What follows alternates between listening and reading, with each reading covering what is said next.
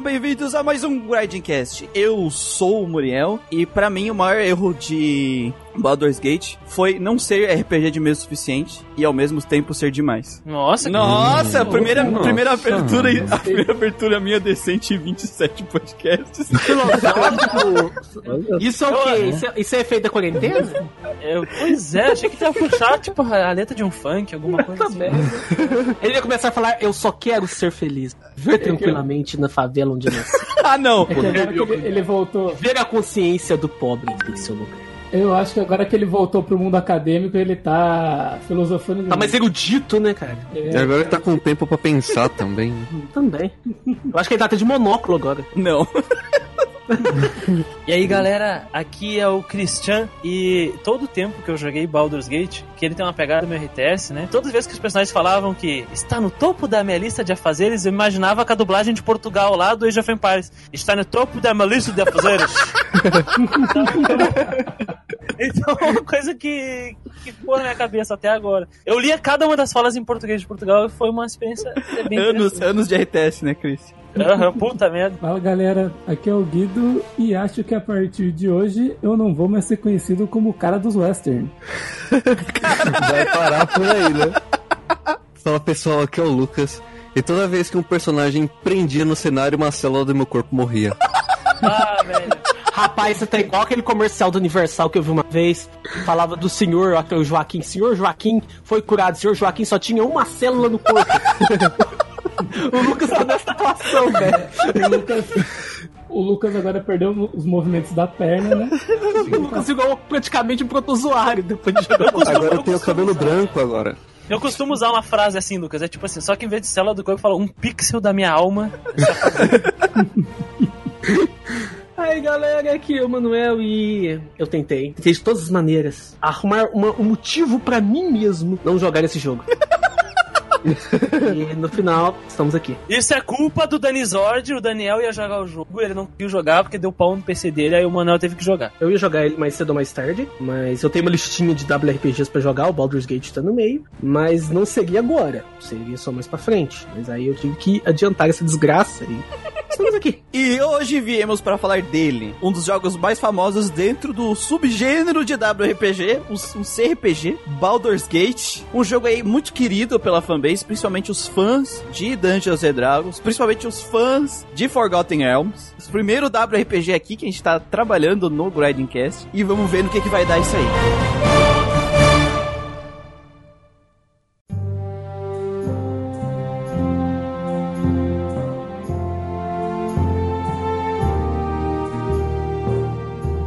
Então, começando pela aquela, aquela listinha técnica, o jogo foi inicialmente lançado lá em 98, né, dia 21 de dezembro de 98. A gente teve um relacionamento dele aí em 2016. Ele foi desenvolvido pela Bioware. Ele é um jogo que na época a gente chamava de CRPG, né? Que basicamente hoje é o WRPG. É isso, o CRPG. É. Hoje o CRPG tem um significado diferente. É uma coisa que a gente tem que esclarecer, que é assim, antigamente eles chamavam de CRPG os WRPGs porque é, é, tinha essa divisão. Console era o lugar dos de RPG e os jogos ocidentais faziam mais sucesso com a comunidade do PC. Não que não tinham jogos western para console, mas de- em geral, Tinha, tinha Mid Magic 3, por exemplo, tem pra Super Nintendo. mas de- em ge- geral o, a fanbase desses jogos ficava no PC, por isso que eles se chamavam Computer RPGs. Né? E normalmente essas versões de console, tirando os primeiros, né, que eram mais jogos de texto, no caso do Mid Magic 3, por exemplo, que eu joguei recentemente, é um jogo que ele tem limitações técnicas, então se dá uma diferença muito grande se jogar no PC se jogar no Super Nintendo.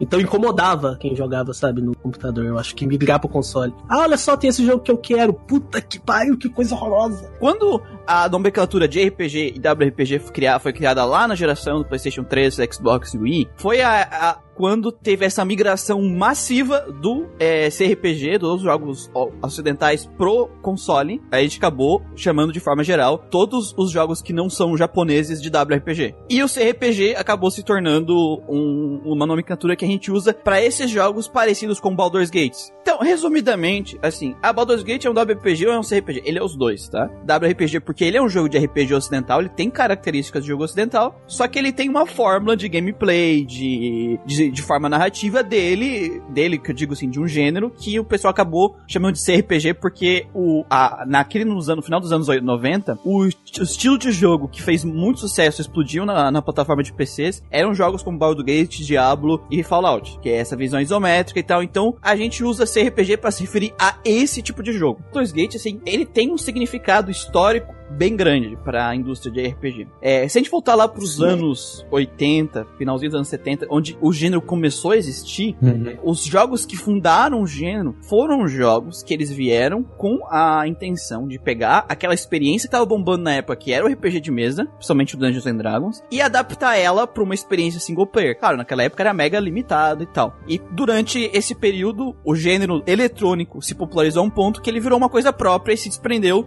do completamente do RPG de mesa, né? Em sua maioria, né? Alguns jogos uhum. ainda continuaram saindo dessa premissa. E eu sinto que Baldur's Gate, ele é um jogo que ele, é, ele busca essa, de novo, essa premissa, né, para ele. Só que ele faz isso de uma forma que talvez nenhum outro jogo até então tinha conseguido fazer, né? Extremamente fiel ao que é o sistema da época do Dungeons Dragons. Ele é tão fiel que ele, em certos momentos, ele chega a incomodar. É. Sim. Né? Tanto que dentro do próprio jogo, você tem níveis de dificuldades e entre um dos níveis de dificuldade são as regras fielmente ao que é ditado no livro do D&D, né? Forget Realms. É o que eu ia falar, ele é tão fiel que a galera não curte o D&D segunda edição. não, não, mas, mas, daí sou eu falando, eu que não gosto. Era o D&D que assistiu na época, né, gente? Não adianta dizer, tipo, não, ele é muito inferior sim, à terceira, não, à quarta é. e à quinta edição. Claro, é, é, ainda, bem, a, ainda bem que a terceira, quarta é. e quinta edição são melhores que a segunda, né? Não, a, sim, quarta, a quarta é a pior de todas. A quarta não, não eu não sei. É, não sei se é pior, não sei se é pior que a dois, mas a quarta Vocês estão falando grego pra Mas mim. o que eu quero dizer é que, assim, ele veio numa época, né, já dos anos, no final dos anos 90, trazendo essa premissa, buscando um público-alvo diferente. E não só trazendo o D&D, mas trazendo um cenário bem específico, né? pegando um cenário de D&D e adaptando, que é o Forgotten Realms, né, Christian? Que eu acho que tu consegue explicar um pouco melhor a importância do, do cenário para a comunidade de Dungeons and Dragons. Que a gente tem que entender que veio, é uma inspiração completamente inspirado no RPG de mesa D&D. Pra, pra entender bem, temos que entender que o Gary Gygax, né, e o Dave Anderson, eles criaram o D&D lá no, no início dos anos 70, criaram o conceito de RPG, lançaram os primeiros livretinhos de 74 e isso mexeu com a cabeça de todo mundo, criou um, um gênero completamente novo que nunca existiu até, que nunca tinha existido, uma, só em temáticas, né? Vimos livros e histórias baseadas em, em lendas e folclore, tipo O Senhor dos Anéis, etc. E dentro dessa comunidade que foi se formando aí, surgiu um cara né, chamado Ed Greenwood e esse Ed Greenwood ele criou um cenário, um cenário que ele brincava, um cenário de fantasia que ele tinha na cabeça dele desde a infância dele. E ele entrou para TSR, que é a TSR, né, a empresa que publicava Dungeons and Dragons, e acabou publicando essas ideias, esse mundo fantástico que ele pensou. Esse mundo era Forgotten Realms. Essa primeira publicação de Forgotten Realms aconteceu em 87, para vocês terem uma ideia. E logo depois, para vocês terem uma noção do impacto do, do Forgotten Realms como cenário de campanha, que Forgotten Realms não é um jogo, não é um sistema, é simplesmente um mundo fantástico fantástico cenário onde acontecem as aventuras. Mas o impacto foi tão grande que já lançaram livros do A Salvatore, né? Que são os clássicos livros da, da série do Drizzt Urden que aparece no, no Baldur's Gate. E o primeiro jogo eletrônico baseado em Forgotten Realms saiu em 88, um ano só depois da primeira publicação de uhum. Forgotten Realms. Que é o Pool of Radiance, que é um RPG também. Então veio o Pool of Radiance, o Eye of the Beholder em, em 91, e aí veio Baldur's Gate em 98. Só que a ideia do Baldur's Gate como um jogo eletrônico eletrônico já não é mais por, que, por, por decisões e questões da TSR, mas sim da empresa que comprou a TSR, né? Aconteceram muitas tretas aí e tal, que não vem ao caso a gente explicar nesse podcast, mas a TSR acabou sendo vendida em 97, em 1997, depois de expulsar o criador de D&D, pra vocês terem uma ideia da treta. Imagina a treta. Meu Deus. Imagina a treta. Puxaram o tapete dele. E aí a TSR entrou num, num fundo do poço, em 97 foi a venda, foi comprada, 97 foi a venda, foi comprada pela Hasbro, pela aquela, o braço subsidiário, né, chamado chamado Wizards of the Coast, uhum. que é o atual detentor dos direitos de Dungeons and Dragons. Gosto. A Wizards of the Coast é aquela que lança Magic, né? Pra vocês terem uma ideia. É, A Wizards of the Coast, ela, ela entendia o que os fãs queriam, tanto que eles começaram a relançar, a lançar novos livros de D&D baseados no sistema anterior ao D&D segunda edição. Pra vocês terem uma ideia de quando eles, apoiavam os fãs. E uma das ideias é que expandir essa base de fãs pra produtos multimídia. E um dos primeiros deles, assim, após a aquisição, né, era o Baldur's Gate, pela BioWare. Então já é parte da mão aí da, da Wizards of the Coast, né? Já havia planos anteriores, só que depois da aquisição da TSR, teve essa, essa tomada mais séria. Tanto que em 99 ali se encerrou o ADD segunda edição e começou o DD terceira edição. E todos aqueles jogos que vieram depois, enfim, né? Neverwinter Nights, que a gente, quem sabe, um dia a Não, gente vai vamos, falar vamos, aqui, vamos né? sim. Um dia a gente vai. Quem sabe, né? Mas Se ele não for igual o Baldur's Gate, por mim, tudo é uma desgraça, né? Veio só pra causar a treta. No- a ideia do jogo Baldur's Gate é se passar na região da. num pedacinho da região da Costa da Espada, que é um pedacinho pequenininho de Forgotten Realms. Eu até mandei no grupo, no, no Zip Zop aqui do, do pessoal do chat, um recortezinho da Costa da Espada, onde se passa o jogo, e depois um recorte gigante da Costa da Espada, que não é nem, tipo, 20% do cenário do mundo. Então é muito, muito material mesmo. Se passando principalmente na cidade homônima, Baldur's Gate, né? O portão de Baldur, que é uma cidade muito importante ali pra região da Costa da Espada, que é basicamente uma região de cidades-estado, né? Entre as outras cidades da Costa da Espada tem Neverwinter e Waterdeep, né? Que em português eles estão chamando, acho que Neve Nunca. Neverwinter. e, águas pro- e Águas Profundas. É, o Waterdeep. São cidades importantes, né? Ali desse cenário. Baldur's Gate não tinha tanto foco naquela época. O jogo, então, foi o primeiro foco nessa cidade. E aí nós temos essa expansão aí. Não é toa que a exploração é um dos pontos principais do jogo, né? Com essa explicação do Christian, fica muito claro pra gente o, o que, qual era a importância de Baldur's Gate pra comunidade de Dungeons Dragons e pro próprio Dungeons Dragons, assim como uma mídia em expansão, né? E aí entra uma questão que a gente quer esclarecer aqui, é, que é o seguinte, a Baldur's Gate, ele é um RPG, mas ele é um RPG focado pra um público bem específico. Ele foi construído pensado em agradar esse público, que é o público que jogava D&D na época, e principalmente o público que adora Forgotten Realms, focado lá no público de 80 98, né? Exatamente. Exato. E- Então, hoje, se você for pegar e jogar Baldur's Gate e não tiver nenhum tipo de histórico com Dungeons and Dragons, é, muitas coisas você vai achar estranho e vai pensar, nossa, esse jogo, é- é- ele é ruim, tipo assim, no primeiro momento tu pode jogar ele, mas não é que essa questão que ele é ruim, é que ele é um jogo nichado a um ponto que é muito difícil pra uma pessoa que tá muito fora desse mundo é, entrar nele, tipo assim, é, pode ser um pouco chocante pra ti as primeiras impressões com o jogo.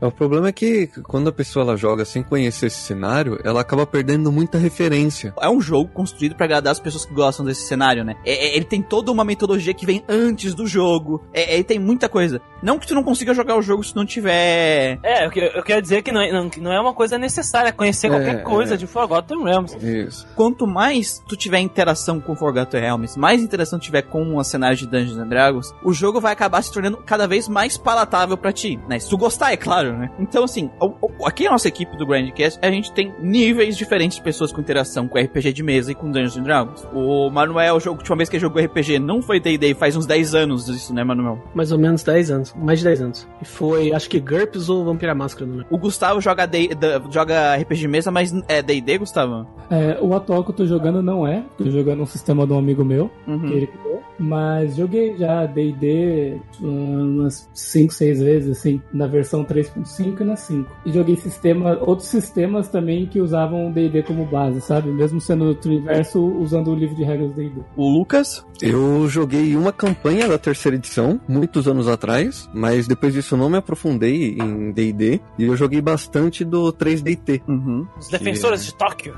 Exatamente. Sistema brasileiro. Sistema brasileiro. Isso. Eu joguei, eu jogo RPG há 14, uns 14 anos por aí. Só que não foi com um sistema de D&D, porque eu- na minha cidade a gente não, não tinha grupo. Foi basicamente uns eu e uns amigos fomos numa feira do livro, achamos um livro de RPG e foi esse RPG que a gente jogou.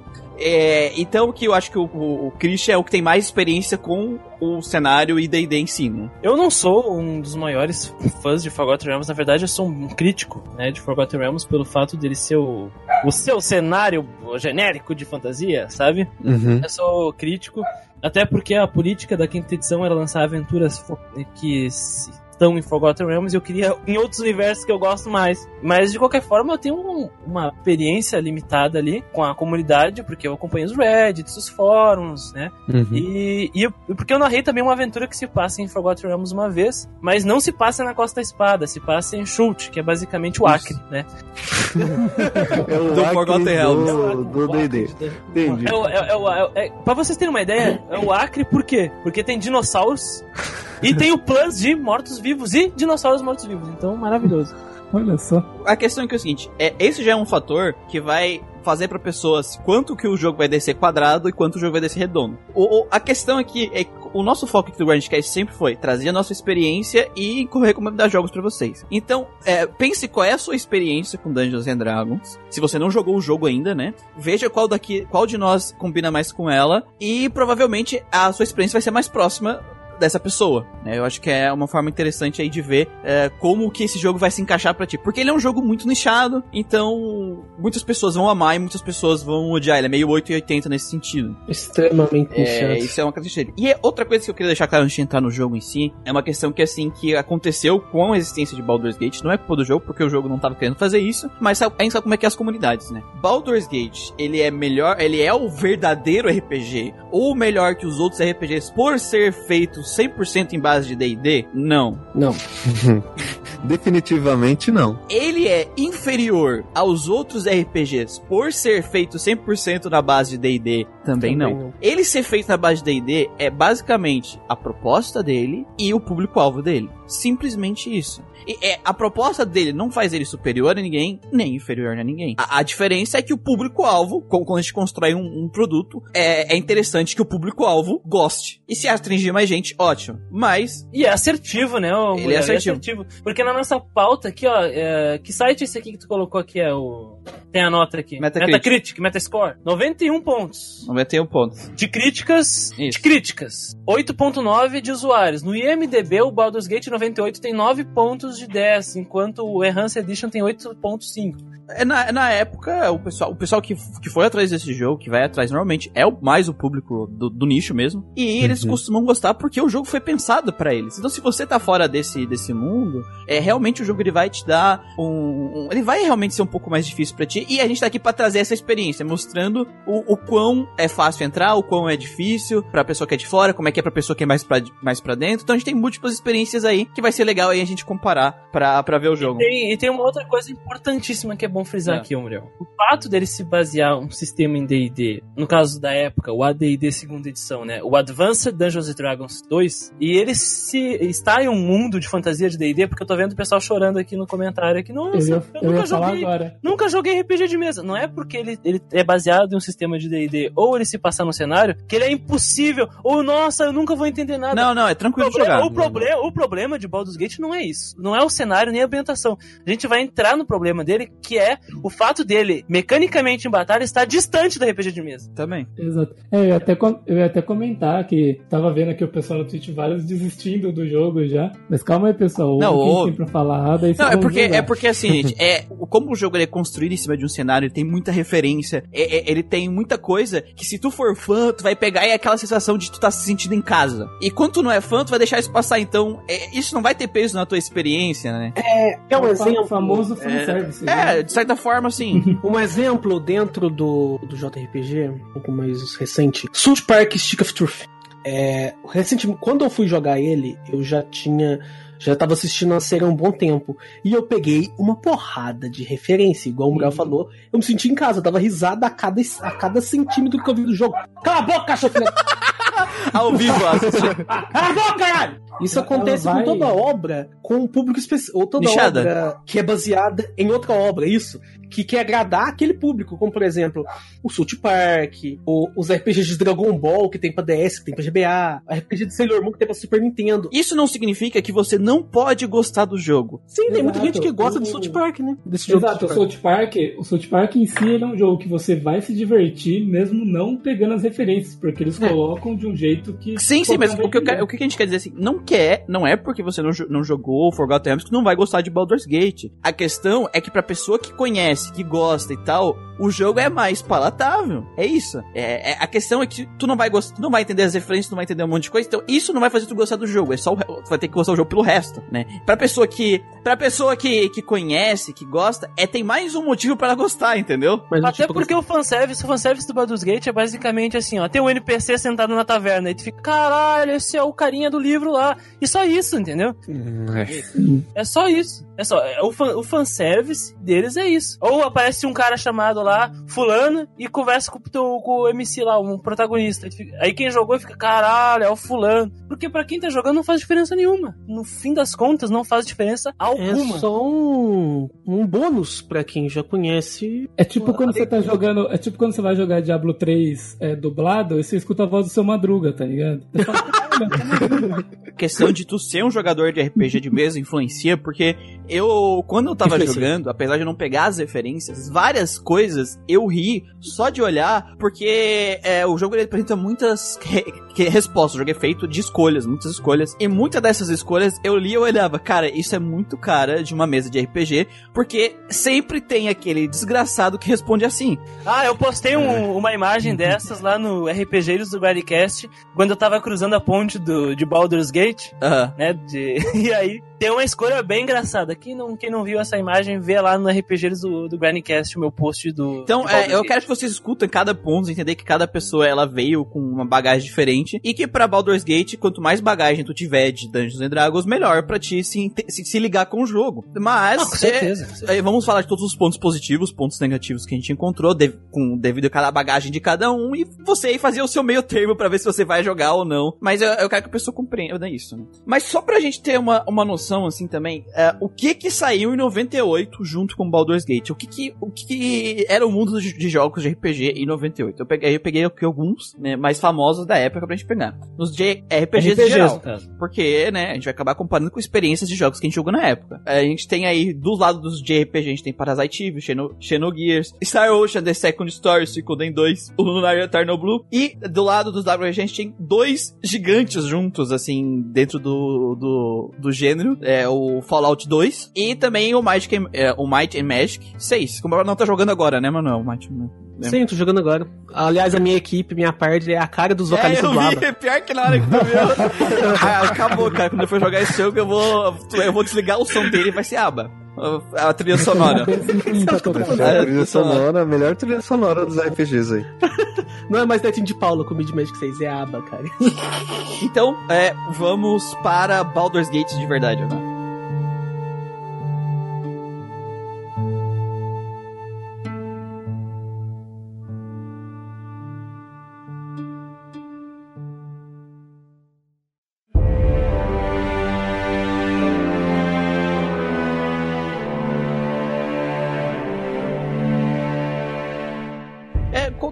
RPG ele tem a sua main quest. E, assim, o, o Baldur's Gate que a gente falou, ele é um RPG que ele se passa lá em Forgotten Realms.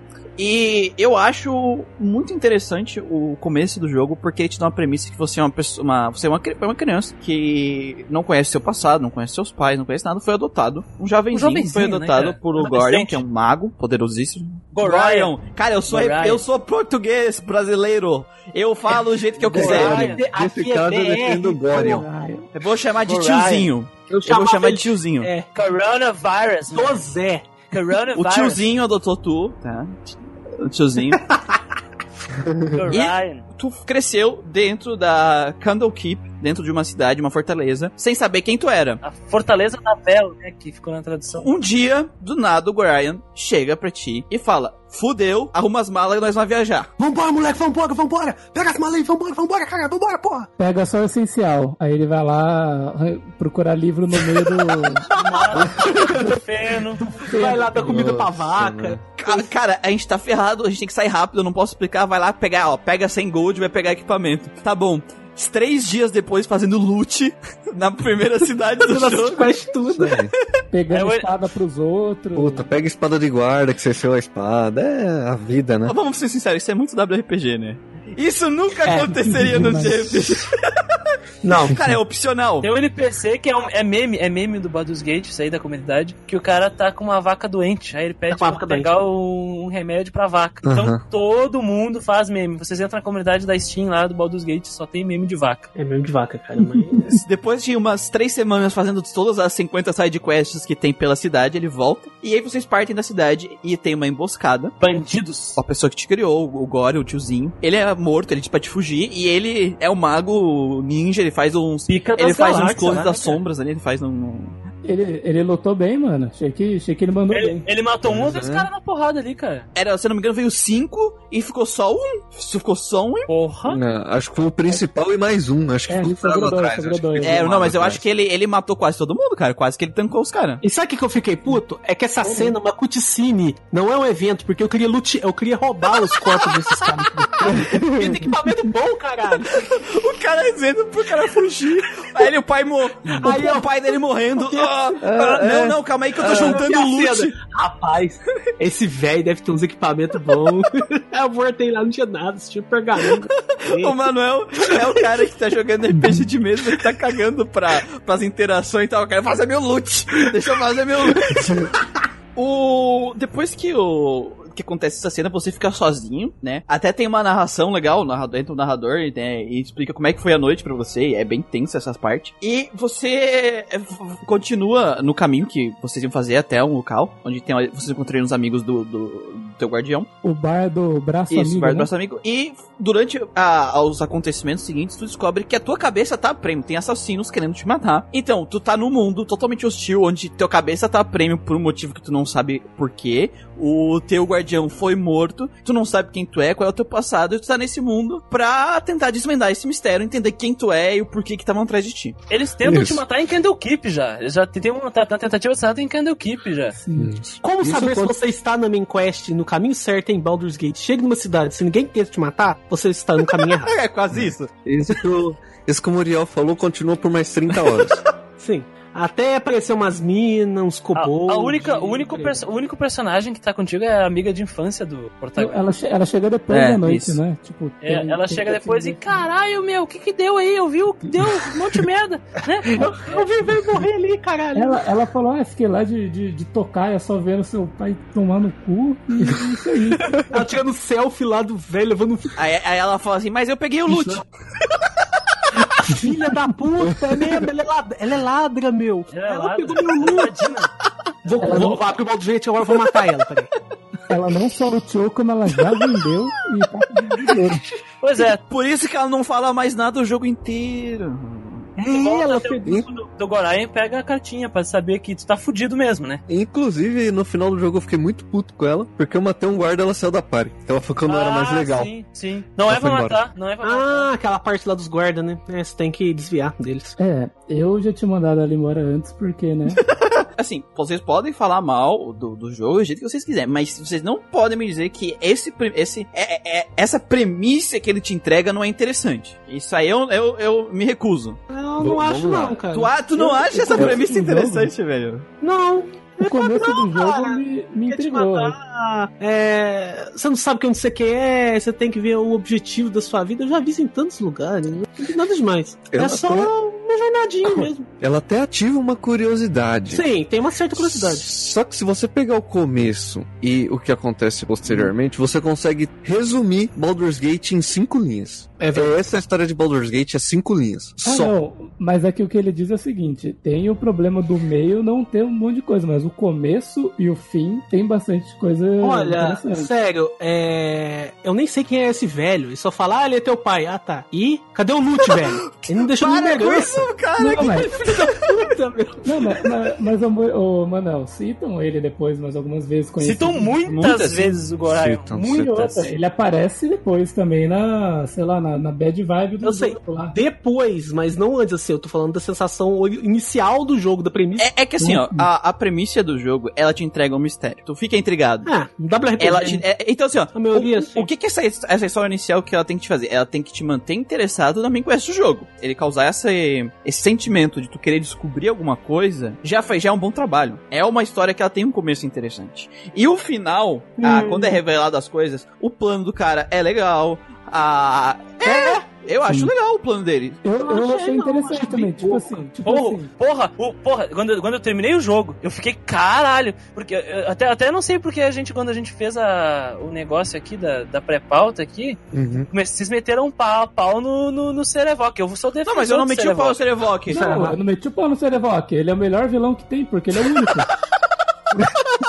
Não, E ele inverte o nome, ele inverte o nome dele. Ele inverte o nome. dele. Nossa, que E incrível. ninguém percebe. Nunca vi isso na minha vida. eu tô falando da, do plano dele de relação com o ferro, que a gente descobre no meio do caminho, o que, que ele tava querendo fazer com isso. Eu sei. Eu tô falando É que ele é chato pra caralho. Eu, eu achei legal. É que ele, como é que ele é chato se ele não aparece? Então, como é que eu vou achar esse vilão legal, interessante? Se ele não aparece, esse puto. Ó, a, a história, a- os últimos dois capítulos do jogo e o começo do primeiro, e o primeiro capítulo, eles são interessantes pra narrativa. Eles constroem bem, dizendo que assim, é o masterpiece da narrativa, tem que ganhar um prêmio só porque, só, jogo- só por causa disso, não tô falando isso. Olha, eu faz tempo que eu não jogo RPG de mesa, mas quando eu zerei o Baldur's Gate do começo ao fim, eu me imaginei jogando com um mestre normal, assim, nem um mestre com ideias mirabolantes, tá Sim. ligado? Tipo, o cara pega um livro de coisa, fala assim, ah, essa aqui é a historinha, esse cara aqui, começo ao fim, pareceu muito arroz com feijão de RPG de mesa, da experiência que eu tive com RPG. Não, mas é, isso é, ela é mesmo. Ela é uma história, esse- esses dois pontos, né, o início e o final.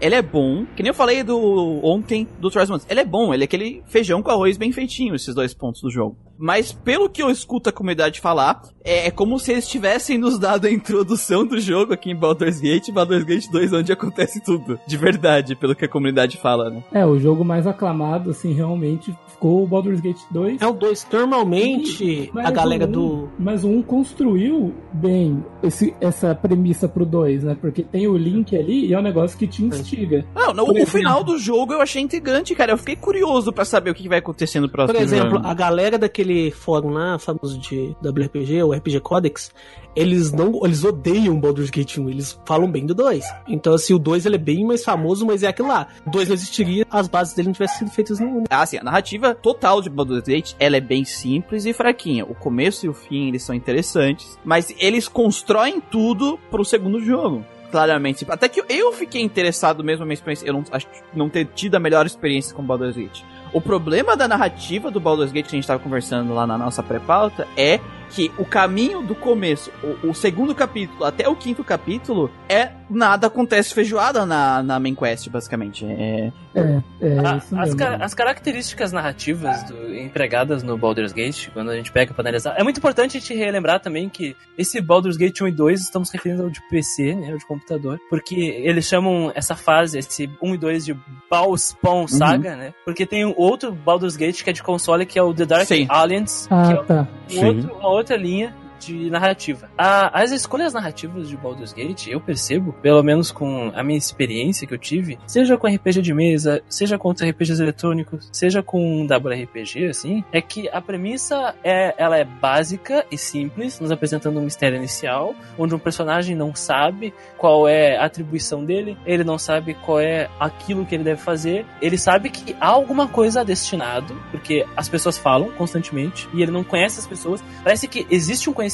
de alguns grupos seletos que sabem de alguma coisa e ele Uhum. não faz ideia, que seja. E, e, essa, e esses pequenos entalhes de informação, esses, pe- as partículas de informação, elas vão construindo a narrativa, né? Por isso que os- o meio, o meio, ela é problemático. A gente vai falar depois da Sim. exploração e tem tudo a ver com isso. Eu, eu até digo que o 1 e o 2 são bem construídos, porque o 2 é a parte constituinte que vai nos levar adiante.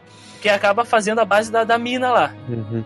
Mas ah, o 3, o 4, at- até o fim do, do arco Sim. ali da, da, da Floresta do Manto, aquilo ali é simples exploração e dungeon crawl de RPG de mesa. Eu vejo que essa construção do Baldur's Gate 1 é basicamente o que nos é nos apresentado numa caixa básica de introdução a sistema de RPG de mesa. Tanto que mecanicamente é limitado o Baldur's Gate 1. Ele nos leva até o nível 10, sendo que normalmente em RPG de mesa a gente vai até nível 20 em Dungeons and Dragons, sabe? E aí tu olha o Dungeons and Dragons 2, tu consegue até níveis épicos, até nível 30, 40. Então, é realmente como o Muriel falou, é uma introdução, de fato, porque acho que esse é o papel do primeiro Baldur's Gate, porque ele foi planejado junto 1 e 2, né? Então já tinha a ideia do que eles iam fazer. Tanto que o, o, o final, o cliffhanger, né? O gancho do final da, da, Ele nos diz isso, é um soco na nossa cara, né? Sobre o que vai acontecer. Sim, porque basicamente ele disse que o que tu fez aqui é tem um significado mínimo dentro de um plano maior. Totalmente. Ele fala. Ele fala isso sem uma palavra, assim, só com a cena. Ele fala E- tipo assim. e é emblemático, porque é a capa do jogo. Isso. É emblemático. Exatamente. É a capa do. Sim. É curioso isso que o Christian comentou, porque dentro do jogo o próprio personagem a- a- tem algumas respostas que tá escrito, né? Pô, parece que você sabe mais de mim so- do que eu mesmo. Sim. Então Sim. ele percebe, personagem somos nós, mas o personagem ele percebe que ele não sabe nada. Uhum. Exatamente. Sim, e Isso fica aparece- claro nos diários, né? E aparece também aquele, aquele mago que, que demonstra pra gente que ele sabe, mas ele Minster. fala que não é e fala que não vai falar, entendeu? Sim. É aquela coisa de tipo, O mestre É- dos magos, né? é, realmente tem pessoas ali que tipo tão por dentro, as pessoas que ele encontra em Baldur's Gate também já estavam por dentro de tudo, e você que acaba tendo que fazer o seu caminho. E, e- e eu acho que isso é a implicância da exploração, que é o episódio aí, o capítulo 3, 3 ao 5. Eu acho que é aí que tá, porque tu faz o teu caminho, né? E aí que entra a questão da exploração do jogo, que é aí que nós temos aquela ideia de, porra, perdemos a no... o fio da meada, que eu tô perdido, o que eu faço, não sei. Porque é o que o personagem sente mesmo. É, sim, mas o, o foda é que assim, quando tu tem um- uma construção de um jogo, principalmente um jogo longo, de 20, 30 horas, é, normalmente os RPGs, eles costumam usar ah, dentro ali é, narrativa e gameplay de forma balanceada pra manter o jogador interessado todo, em tudo, né? E eu sinto que do capítulo 3 ao 5, é, tu só tem gameplay tipo, durante o, É. E, pequeno, e pequenas pra. é pra- pequeno, pra- isso, é pequeno, momentos É. muito pequenininhos, assim, uma construção muito lenta. E quando chega no quinto e sexto, a, a, a escala Tudo da. explode. Explode, exatamente. Então, acaba ficando. Causa, deixando aquela, aquele interesse inicial, pelo menos na, na minha visão, acaba sumindo, sabe? Tipo, ah, ok, tu fica jogando um jogo de dungeon crawling puro até. Exploração é, selvagem, a- wilderness, né? É, até tu chegar no sexto capítulo que tu. Opa, calma aí, agora tem alguma coisa, sabe? Mas eu sinto que pra mim, ah, quando cheguei no sexto capítulo, apesar de eu ter acho, gostado do final, eu já não tava tão interessado assim pela narrativa mais. É, porque durante o meio aí você acaba perdendo um pouco do interesse do, do começo. Porque você tá só resolvendo o problema dos outros, você tá só fazendo questzinha besta e a, aquela curiosidade que te deu no começo vai embora. Vai, é, eu e o senti isso. problema também é que não existe outros, tipo assim, vilões imediatos que vão aparecendo pra você lidar. Você vai, você vai lidar com um, é um capanga bandido. Aí você tem que ir até outro lugar, você encontra também é só um capanga bandido, sabe? É, nunca, não, você nunca tem uma interação nem com os capanga bandidos, né? A gente chega por ele, na primeira vez que a gente encontra ele já é morte, tá ligado? Já é luta, É, guerra. é. Ele, ele manda o, o, o clássico Never should have come here e começa a lutar, né? Tipo, você não devia ter vindo aqui. Pronto, o suficiente. E, e acaba ficando difícil, sabe? E assim, eu re- retomei meu interesse quando foi pra Baldur's Gate. Retomei o interesse na história. Até então, cara, eu tava jogando com. jogando Baldur's Gate e na, e na tela da TV, sabe? Tipo, vendo o, Lucas na live dele, sabe?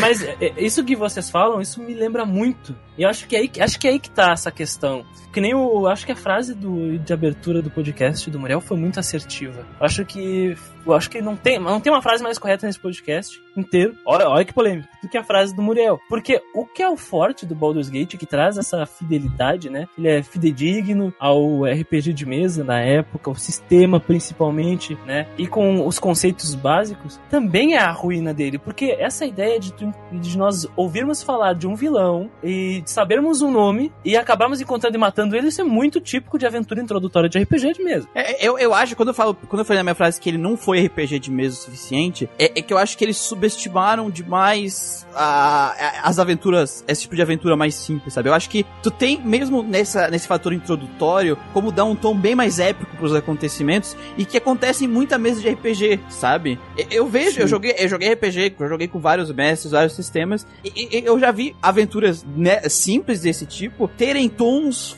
legais no meio dela até a revelação do grande vilão, sabe? Tu ficar interessado pelas coisas e tal. Tipo, se for um mestre assim, digamos, um mestre com uma imaginação muito grande, o cara pode fazer, tipo, os caras tá lá, por exemplo, tá uma aventura de RPG mesmo, os caras tá lá na mina dos kobolds, de repente aparecem uns, uns dragão vermelho lá do nada que quer dominar o universo. Ah, não! Não, não, Não, não, Mas sim, não é nem- mas tipo assim, ele pode construir, por exemplo, aquele vilão do, a, a parte do vilão, por exemplo, dos Kobold, poderia ter tido uma construção, poderia ter é, dado emoção pro jogo, parece que o jogo falta emoção, sabe, falta um sentimento, aí. porque é, Ele te dá uma balinha e te tira. eu já, é, jogando nesses 14 anos de RPG de mesa, já senti ódio por personagem, já senti gostar tipo de NPC, que o mestre escreve no NPC Sim. também, tu gosta dele. E, assim, de forma geral, os, os inimigos, os antagonistas de Baldur's Gate, que é os, os bandidinhos que a gente vai estar por eles são com carisma nulo, então tu perde completamente interesse por eles, né? As side quests, com exceção da de é, é, o jogo tem muitas side quests, tá, gente? Tem umas side quests muito boas e tem muitas side quests que são bobinhas. Umas legais, tem umas. a maioria É, é tem umas tanta-. É tanta side quest que o pessoal fala que se você for fazer tudo é 250 horas de jogo. É, é muita coisa.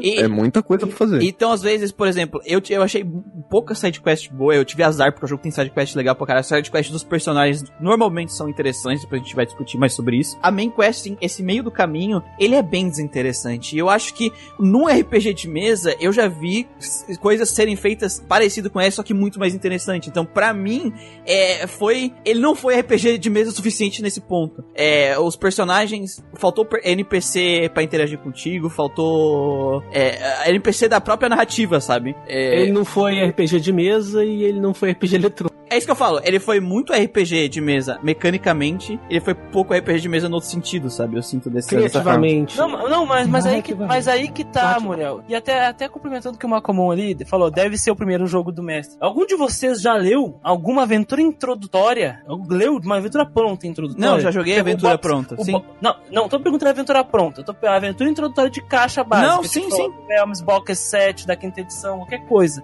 Nossa, sei o que você tá falando, Já joguei uma, uma só. É, é basicamente isso. É, o, é, é a introdução. Não, eu entendo, Christian, eu entendo o que tu quer dizer. Então, eu, eu, eu, não, eu, não tô, eu não tô usando isso pra defender o jogo, mas eu tô usando isso que provavelmente foi a cabeça de quem fez o jogo, usou com base. O jogo. É, é- é o, é o contexto da produção. Não, eu entendo que é o contexto da produção, da, da ideia, mas querendo ou não, eu, eu sempre falo assim, é, a gente tem muitas escolhas que são propositais, mas a gente tem que analisar se essa escolha proposital, ela foi, ela prejudica o jogo ou não. Fazer a narrativa melhor que uma aventura base, é, não quebraria a proposta de ser um jogo de Dungeons and Dragons, e seria melhor pro jogo. Então eu acho uma escolha boba da produtora, entendeu? Eu entendo, é, é, parece que foi uma escolha feita de forma a, mais comercial do que de qualidade pro jogo, sabe? Criativo. E- então por isso que eu acho, eu não acho legal. Eu acho que dava pra fazer uma Realmente, coisa eu, eu vejo isso. Não é à toa que eu falei isso. Eu, eu consigo ver claramente que é uma escolha. É uma escolha corporativa. E acabou prejudicando o jogo, porque eu acho que essa história, essa primeira história introdutória, apesar de ela ser só uma introdução, eu acho que ela tinha um potencial dentro dela muito maior do que ela acabou, acabou entregando. Eu imaginei, eu imaginei tipo os, os produtores de, de, de televisão da Globo falando a classe C não iria entender se a gente fizesse uma história melhor." É verdade. Não, é- mas é aquilo que o Christian falou. É uma história bem básica de RPG de mesa, mas ela não precisava ser. Eu acho que ela não precisava, entendeu? E o Baldur's Gate, ele não é igual boa, boa parte dos western da época que era, né? Tipo Mid Magic, por exemplo. Ele não é mundo aberto que você pode explorar, que tem esse, isso pra contrabalancear, por exemplo. Você pode ir pra cidade de Baldur's lá, explorar tudo, voltar. Ele tem uns. Ele é, ele é meio scriptado, sabe? Você não pode acessar determinadas áreas. Até certas partes do jogo. até certas partes do jogo. Então acaba que realmente essa, essa enrolação, como o Christian falou, essa barriga do roteiro acaba incomodando porque o gameplay não compensa isso. Mas a gente comenta mais pra frente. Gameplay cansa, a gente vai falar depois. Mas... É, cansa. Outra coisa, né, que é, que é importante pro RPG de mesa, que é importante pro RPG geral, que eu acho que a gente tem que citar aqui, que é a tua party dos personagens, tá? É, a parte é a parte que importa, né, PG? Depois que a gente conversou, fez a, a pré-pauta e tal, e eu notei uma, uma coisa, assim, Hum, em vários aspectos, tanto narrativo quanto em, em gameplay, que até foi prejudicada da, pela edição nova, meu- a minha experiência, que ah, a escolha da tua party, o jogador não sabe disso, mas a escolha da tua party vai influenciar muito a qualidade da narrativa e a qualidade do gameplay do jogo. na interação dos Na interação personagens. dos personagens. Por exemplo, É. durante a, nossa aventura, que a gente vai adquirindo pares e alguns eventos acontecem, é, existem interações entre os personagens é, da party que tu tá colocando. Os personagens tu escolhe, é, os personagens antigos da edição antiga, eu tava dando uma olhada lá na wiki do Baldur's Gate, eles têm, eles têm criam relacionamentos com, com os outros personagens. A lista de interação entre os personagens, sim, ela é bem grande. Às vezes tu vai colocar um personagem em outro, ele vai flertar um com o outro. Às vezes ele não vai gostar e vai falar, não, se esse cara entrar eu vou embora. É, eles não têm grandes linhas de texto ou diálogo, mas existe uma interação entre eles, que acontece de vez em quando, que pode é, amenizar esse- esses três capítulos que a gente falou agora. O problema é que na versão, a nossa versão que a gente jogou, É- é, Enhanced. é, é, é, Edition. É, Coronavirus. Coronavirus Edition. É, os quatro, os- eles adicionaram quatro personagens novos. A lista de interação, de relacionamento com os outros personagens, ela é ínfima comparado com a original. Tem um paladino no original que ele faz relaciona que ele tem relacionamento, tipo de interação, com quase todos os outros personagens que tu pode adicionar pra tua O party. Ajantes, né? O Enquanto Ajantes. os personagens novos têm no máximo um ou dois. O que aconteceu na minha experiência do jogo que isso prejudicou muito? Ah, eu preguei a amiga de infância. A amiga de infância A Imoen. Imoen. é a única personagem do jogo que não cria relacionamento com ninguém. Com ninguém. Então, Nossa, automaticamente é uma personagem que ela fica muda o jogo inteiro. Ela é um NPC, parece que ela não, ela não fala, ela não interage, tá? E o pior Ela fala de vez é em que- quando com o personagem principal. É o que eu ia falar. O pior é que ela não cria nem interação com você. Eu jurava que ela ia ser, tipo, uma ponte de comunicação comigo. É, o waifu, né? Eu achei que também tem Não tem.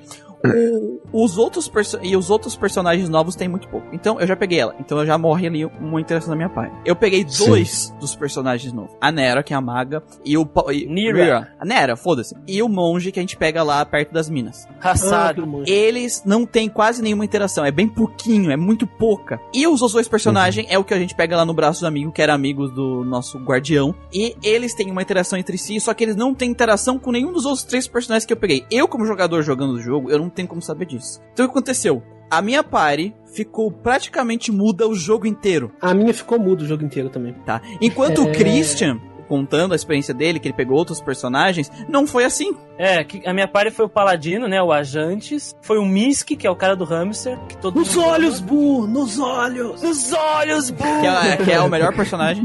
Ele, ele, tem um, ele tem um hamster, que é um hamster espacial gigante em miniatura. É o que ele diz. É o que ele diz, né? Mas daí também na descrição dele fala que ele tomou tanta porrada na cabeça que talvez pode não ser. Pode ser só um hamster Pode normal. ser. Pode ser só um hamster normal. Porém, Além- existe além- a possibilidade porque eles criavam, o, tinha, ah, o lugar que criava hamsters gigantes também criava os em miniatura. Mas é. Então, Ajan- o Ajantes, que é o paladino, o Misk, que é o cara do hamster, a bruxa, né, que é a da Daenerys, uma coisa assim, que é, a- que é a, namoradinha do, do Misk, né? A Crush Da- do Minsk. Dinah Hare, que é uma bruxa, uma maga. Imoen, que é a amiga de infância, eu deixei ela na party, porque eu precisava de um ladino. E a Nira, que é a Wild Mage. A diferença é que a Nira fez ligações, ela, ela interagiu com os personagens que eu escolhi. Sim, tu deu sorte. Não, que- não com as do Muriel. Então isso foi muito confuso pra gente. É porque assim, se tu jogar a- o jogo base original, a maioria dos personagens tem em torno de 10, 15, até 20 ligações com os outros personagens. Só que na, na versão nova não acontece isso. E isso é complicado, então eu não sugiro pegar nenhum dos Ufa. quatro personagens novos, porque eles vão ficar mudo. Tirando a side quest deles, né? Porque quando faz a side quest deles, que pra mim é a side quest dos personagens, que cada um deles tem uma ou duas, são as melhores partes do jogo. Mas tirando isso, quando tu estiver fazendo a main quest, eles vão ficar em silêncio. Isso é triste, bem triste. Ferrou bastante a minha Isso é. experiência. Pois é, a, administra- a administração da parte de Baldur's Gate, ela é bem complicada, cara. O jogo, ele é muito intuitivo nesse ponto. Tipo, às vezes você pega personagem X, personagem Y, esses personagens não dão certo e pau no seu cu. Às vezes você pega personagem Z, personagem W, como o Miguel falou, eles não têm interação. Ou às vezes você pega, eles fa- ficam falando o jogo inteiro, então é meio complicado o jogo nesse sentido. É que assim, pra gameplay eu não senti muita diferença, né? Não. Qualquer um que eu pegasse ia ser igual a jogabilidade. Pra mim não É. mudou Depois nada. a gente entra mais nisso, vamos focar na Então, interação. mas pra, mas pra interação, a minha interação já quebrou quando eu coloquei o Dorn, que é o meio orc lá, que ninguém gosta dele. e ele é personagem novo também. ele é personagem É novo. que ele é mal, né, cara? É neutral evil, então. É, ele é neutral evil. não gostam dele. Ah, ele morreu na emboscada lá. Ele é um Então. Black Guard, é tipo paladino do mal, cara. É, eu salvei ele e deixei ele entrar no grupo, né? E as únicas interações que tinha um pouco ainda do meu grupo era da Nira também, com o personagem principal. Ah, é, aquela fica Que é, que é a side quest, que é, que é as ativação pra side quest dela, assim. Que é, é, porque não tem, não teve mais nada pra mim também. Nada, nada. Eu peguei aquele Kahid, Ka, Khalid também, que é um meio elfo, que também não tem interação nenhuma, mas ele é amigo daquela ja, Jaedeira, Uhum. Jandira. Jandira, que é amigo dela, e nem os dois sendo amigo tinha interação com É, outro. é bem pouca. O pessoal que, pelo que eu vi nos fóruns e tal, eles falam, tipo, cara, vai ter um pouco mais de interação, dependendo da tua party, mas também não vai ser, tipo assim, não vai ter muito diálogo e tal. Isso no 1, eles falam, no 1 não tem isso. Parece que no 2 tem um pouco Uhum. mais. Mas, o- pelo que eu É. entendi, é, o jogo quer que tu teste todos os personagens. Porque assim, Então, mas é, só que não é intuitivo, tipo, eles não. É, é complicado. O jogo, eu vi aqui pela lista, tem 29 personagens no jogo. Eu não vi, acho que metade deles no jogo. Sabe o que, que Ah, eu acho eu que encontrei metade deles também. Sabe o que eu acho que devia ter? Uma, coisa, uma solução simples, como é muito personagem, e o jogo, se o jogo realmente quisesse que você testasse todos, mais slots pra personagens na parte, deixa a vez stand-by. Pois é, eu achei que ia ter mais também, cara. Não Por tem. exemplo, são quantos personagens jogados? Cinco ou seis? seis. Seis. Aí coloca seis e coloca, por exemplo, uns três ou quatro em stand-by que eles não vão ganhar experiência, ou ganha pouco.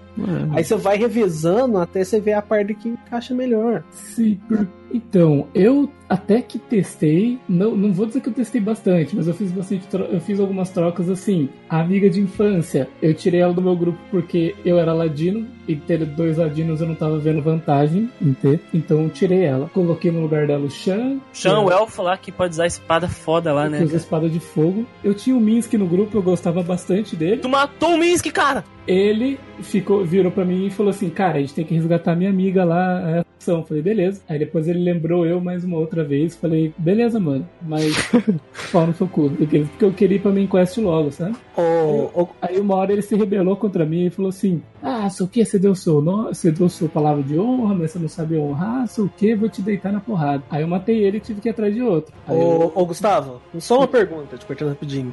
Dá pra lutear o, o hamster dele? Não, só ele pode usar o Não. hamster. Ah, que pena. Depois eu, eu peguei o monge no meu grupo e fiquei basicamente com eles. Eu, eu tive o paladino que o Christian falou, eu peguei aqueles dois primeiros caras que aparecem lá, aquele mago maluco, o outro. É, por- Porque assim, todo, quase todos os personagens do jogo tem side quest. Eu acho que eles poderiam deixar isso de forma mais intuitiva pra te fazer a side quest deles de cara, aí ele entra na tua party por um tempo pra te fazer a side quest. E aí tu já conhece um pouco o personagem, sabe? Não tu adicionar o Uhum. personagem pra daí poder fazer algumas side quests. Porque daí tu Sim. fica tipo assim, cara, eu já tô jogando com essa party, eu já tenho as minhas estratégias feitas, trocar de outros personagens. É muito não intuitivo. Sim. E, por exemplo, essa E maga que eu- vocês tudo pegou, é, eu tava lá na cidade, já tava com a minha equipe pronta, eu cheguei, ela veio pra cima, conversando, ah, me ajuda aqui. Aí eu falei, minha filha, tchau.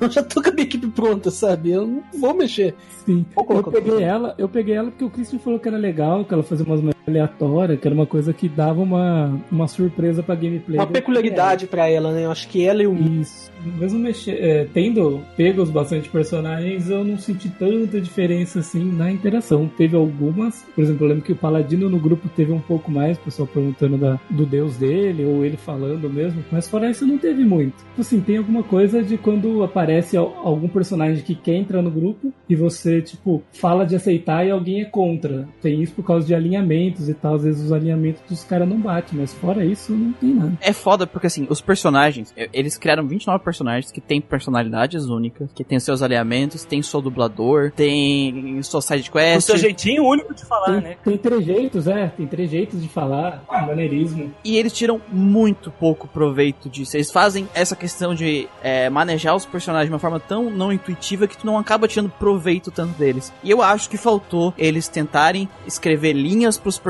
na narrativa. Alguma coisa, qualquer coisa, velho. Tipo, faltou, velho. Porque tu anda na main quest inteira. Tipo, porque quando tu joga a side quest deles, eles interagem muito contigo. E é muito legal. E aí quando tu vai pra main quest, eles ficam mudos. é, sabe, tem essa quebra que acaba deixando a side quest, a, a main quest do jogo, essa, esse pedaço que a gente falou, mais desinteressante ainda. Parece que os personagens só se interagiram no meu jogo, que por acaso eu sou o cara que tem uma experiência com a porra do, do RPG de mesa ali. Porque no, no, no meu jogo, a Nira até imita o Minsky numa parte, Uhum. assim. Que o Minsky, ele tem uma...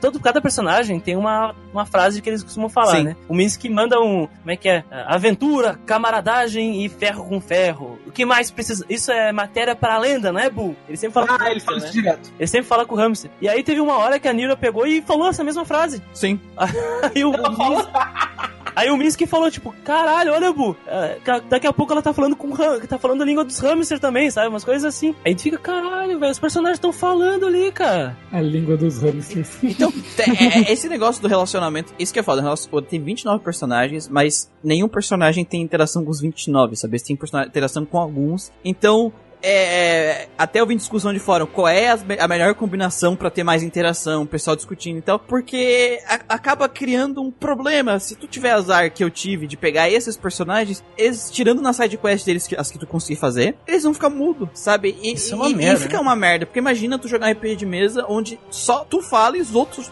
players são mudos o tempo inteiro. É um saco, velho. Não tem como jogar. Todo mundo só arremessando o dado. É tipo assim, você jogando, mas a galera da mesa não é amiga. Por exemplo, É. tem uma pessoa que é sua amiga que vai interagir com você, outro cara que é amigo que interage com ele e Isso. fica nisso. Então, fica meio chato. E, e- e acaba tirando umas coisas que é interessante na RPG de mesa e que é interessante em Baldur's Gate, porque a side quest desses personagens é da hora pra caramba, mas isso não é aproveitado 100% no jogo. Eles não tiraram proveito desses personagens legais que eles criaram. É, Eles criaram as personalidades de cada personagem e não conseguiram botar em prática. É, os personagens, quando você não tá fazendo a, a, a, a quest deles, não tem motivo para eles estar com você. Ele- Eles simplesmente estão te seguindo porque você provavelmente fez uma promessa. Eles te cobram de vez em quando por isso. Eles podem sair da party, podem brigar com você por causa disso. Mas dentro da sua quest, eles não estão fazendo nada. Sim. É, é, o- é, o, o jogo, sei lá, podia ter colocado um personagem obrigatório, tipo a tua amiga de infância aí contigo, e pelo menos ela interagir junto contigo com a história, sabe? Mas nada, não tem nada, não tem interação nenhuma. É triste, velho, é triste. Pelo menos pra quebrar o gelo, né? na- da- do jogo. Ele realmente parece um jogo bem experimental, sabe? Tem bastante coisas que eles fizeram legais e tá mal aproveitada uh, no jogo. Eles não conseguiram aplicar 100% o, o potencial de uma campanha de RPG de mesa dentro de um jogo eletrônico. Eles não conseguiram aproveitar no primeiro Baldur's Gate, né? Já não sei no segundo porque não foi pra ele. Pra, pra mim não parece, mulher, pra mim tá na cara. Eu acho que é exatamente isso que tu disse. Exatamente, é o experimento. Experimento mesmo. Os vilões desse jogo, tipo assim, eu acho o último boss, a, a batalha, tá? A batalha. Uma batalha digna de último boss, ela é chata pra caralho. Porra, meu, eu não Sim. consegui. Eu vou deixar, eu vou deixar aqui, ó. Pra Foda todo- pra caralho, foda pra caralho. Eu não consegui vencer o último boss, eu tive que colocar um modo história pra poder ver o final. Eu não consegui matar o boss, eu não consegui. Ele é o único personagem do jogo que quando ele aparece, a miniatura dele, porque é- é- depois a gente vai falar, mas a miniatura desse jogo é bem inexpressiva. Ele é o único que apareceu a miniatura que eu olhei, caralho, vou me fuder. Cara, Sim, você é. sabe que na batalha Depois, eu depois do? Wyvern, né? Porque quando aparece o Wyvern eu fiquei, caralho! Eu fui, embosca- eu fui emboscado por um Wyvern entre mapas. Quando Eu também. tipo, falei, ah, sou emboscada. É. Apareceu dois Wyvern, falei, caralho, fudeu, fudeu, já era, morri. Mas a cabeça dele dá pra vender por bastante gold. É, Cara, Cabeça. que no- na batalha final não sabia quem era ele. Virou uma Como, zona cara? tão grande. Não, cara, eu não, eu não. juro, eu não consegui ver ele. Mas você não virou uma zona- Ah, eu. Não consegui. Tu tem que focar ele pra ganhar, cara. Você tem Então, que mas- pausar e você tem que focar nele. Foi uma zona tão grande que eu cliquei num personagem e todo mundo começou a bater nesse personagem. Eu só fui ver depois que eu pausei o jogo pra saber que era ele, porque tava uma zona tão grande de bola de fogo explodindo, de gente batendo, de um monte de coisa acontecendo na tela que eu não tinha visto. Não, tu tava tonto, cara, não é possível, porque é muito diferente. Ele, é, ele é enorme, cara. Até... Ele tem 5 metros de altura. Ah, não, acho que eu entendi Cara, o Lucas, porque a sala. dizer, é, é, Porque a sala ela tem armadilhas. Aí o que, que eu fiz antes, tá ligado? Tu tem que ver Eu fui com a Imoen lá, É. naquele modo dela furtivo. Aí desativei as armadilhas tudo. E aí Não, ficou é um nem pouco isso. mais visível, né? A situação. Quando começa a batalha, é tipo assim, é, é uma loucura, várias spells, é nego se multiplicando, é tipo, é foda de você ver. Não, é loucura, aquela última batalha foi três juntos Mas, assim, é eh, difícil você identificar quem As quem, duas ele é, mas ele é são um inferno. Sim. pra vencer. Não, mas ah, de forma geral, o que eu quero falar pra gente não entrar muito em batalha, porque a gente vai ter um momento pra discutir isso, Uhum. é que, assim, os vilões, de forma geral, a gente já falou, mas pra deixar claro, eles são horríveis. São. São. Quando eu tava no final, eu tava pensando, por que, eu tô batendo nesse cara mesmo? Ah, ele, tá, ele matou, ele matou o cara e ele é um tirano e tal. Eu falei, não, tá, ok, meu, o meu personagem, ele era, era leal e bom, por causa da, da, da, da- da- do alinhamento da, da classe dele. Da Então eu pensei, ok, o meu, pro meu personagem, o cara é um mau cuzão, filho da mãe, ele vai bater no cara, ok, justo, então eu bati. Mas eu, Muriel, eu tô tipo assim, cara. Sabe, tipo assim, eu revelei o plano dele, eu vi o plano dele, tal, tal, tal. Também, ele quer te matar, então tu tem que se proteger. Mas, sabe, tipo assim, não foi uma construção de vilão, não teve uma construção de vilão legal durante o jogo, sabe? É, é que nem o Christian falou, chega no sexto capítulo, eles pegam o livro da narrativa e jogam assim na mesa e pá, tá tudo aqui. Mas caralho, ca- quando eu, quando eu cheguei em Baldur's Gate, eu comecei a ver aos pouquinhos com, aquele, com aquela trama do- dos punhos flamejantes lá, o Flame Fist. Ca- Cara, a- a- aqui, aqui, aqui, ó, vocês, vocês podem dizer que o vilão é ruim e tudo mais, mas cara, eu acho que todo o plano dele, toda a construção, no momento que tu entra em Baldur's Gate, tu, vê to- tu começa a entender qual é que é da. Por que, Sim, que eles estavam Envenenando ferro. As, as, as, as minas de ferro? Por que, que eles estavam escravizando pessoas pra pegar ferro ali e tal? Quem era que tava por trás? Qual era o plano dele envolvendo os lords de, de Baldur's Gate e tal? Porque eles explicam o sistema político de Baldur's Gate ali. Sim, sim. E, e- e ele tem, ele tinha, tem uma trama política ali. Tem uma trama política porque tem a ver com uma guerra fria. O que acontece em Baldur's Gate é basicamente uma guerra fria. Então imagina, tu tem ali, no nosso mundo real, tu tinha os Estados Unidos e a União Soviética, então imagina que nos Estados Unidos os caras estavam se matando pra ver quem dominava o país pra poder matar os soviéticos. Não, não. Por isso, por isso que eu digo que o final, essa final é O bom. Serevok, que é o, o vilão, ele ganhou, cara. no filme. Ele, por, por alguns segundos, algum minuto, talvez, a gente conseguiu ganhar dele. Sim, Mas, cara, sim. mas ele tinha ganhado, cara. E É o tudo Coveiras, certo. desculpa. Ele mandou bem, o plano dele era bom. Ele, ele é um Nossa, bom o plano, o Bom plano vilão. dele era bom, cara. Ele, ele- ele não é um vilão horrível. A gente fala que ele é um vilão merda, assim, aqui, mas Mas quem que tá falando, porra? o cara, o mulher acabou de dizer. Não, eu acho que, tipo assim, ele não teve construção pra mim, jogador, durante o jogo, É. entendeu? É, é o que tem É, pra é, tipo assim, É, ele eu, eu li, eu li a, a, a história dele. Cara, o cara, o cara fez um plano foda, político, porque assim, é, a gente tá muito acostumado a jogar RPG e ser histórias épicas. Mas a- o, o, o vilão do, do Baldur's Gate 1, ele é um plano político, né? Sim, político porque- militar. porque Por ele isso que não, é, não tem esse tom épico de magia e tal aqui É no contido, primeiro. Não, mais contido. É- legal mais porque contido. ele- E ele é legal. chegou- ele chega ao poder legitimamente, né? Não é ele Legitimamente. tomando, assim. É, exatamente. ser um conquistador, ele não chega à força. Ele não, né? ele, não, ele não depôs, por exemplo, um governo. Ele chegou, Isso, ele não, não. chegou através dos meios. Que é o que basicamente os personagens Lawful Evil fazem. Exato, ele, Isso. ele fez um plano e, tipo, todo o desenrolar disso fez com que ele fosse eleito, né? Que ele chegasse nesse ponto onde ele seria o cara que poderia. E rola, e rola um papo nas ruas. NPCs da rua falam sobre isso. Falam, falam, não é Falam, da hora. falam. É, fala, é, É, da hora, é da hora. Você, você é mal educado. Quando o Serevok ficar entrar no governo, vai tudo mudar. Tudo, Tá tudo, ok? precisa- tudo- tá ok? Quando o Serevok subir no governo, vai tudo mudar, vai ficar tudo melhor. Vamos acabar com esse governo aí corrupto de antes. A gente vai dar arma pras pessoas e a gente vai guerrear. É basicamente. Isso é uma fala que tá no jogo de verdade. Sim, não, sim. É que é foda, é que assim, é, o que eu tô falando não é é pra história faz sentido. O plano dele é da hora porque ele é um plano político interessante, mas o que eu senti foi uma falta de construção do vilão pro jogador Ao longo do jogo, ao longo do ao jogo. longo do jogo. Eu acho que falta. Essa barriga aí falta bastante, né? É, eu, Muriel, tipo assim, eu tava batendo nele porque o jogo mandou eu bater nele, sabe? Tipo assim, eu não, eu não tive um interesse por ele, eu só achei legal o plano político e tal, não tava esperando que fosse algo tão elaborante e tal. Eu gostei de falar com os NPC na rua e ver o que o Christian falou e tal. Só que é, essa construção que a gente falou lá no podcast de vilão, que o, o- é uma das partes mais difíceis de construir um vilão, é fazer a ligação do vilão com o jogador. Fazer a ligação do vilão com os personagens é mais fácil. Agora, fazer com o jogador, ele tem que atravessar essa parede, né? E eu não consegui. Porque ele é um cara que aparece só no finalzinho, sabe? Então, Muriel, mas é exatamente isso. Só no finalzinho que ele aparece, mas só no finalzinho que tem história também. Então o que eu vejo é o seguinte: não conseguiu construir ele durante o jogo, mas durante o jogo também não tem história. Exatamente. É, que é, que é todo o problema que a gente tá falando do jogo. Essa barriga gigante Isso- que tem no meio. Isso Exato, quando chega no ponto que tem a história, Aí é que a gente consegue construir o vilão em cima do que tá acontecendo. Exatamente. Porque ao longo do jogo, do capítulo 3 até o 5, até o final do 5, nós temos um monte de coisa que acontece. Tem mina que é tomada, tem uns monte de, de bandido pra todo lado, roubando ferro. A gente sabe que tá acontecendo um monte de bosta. Só que não entende o que acontece. Quando mais pra frente, descobre qual é que é a ideia, que é a partir do capítulo 5, né? A partir do 5, acho que é o Isso. 5. Sim, cinco.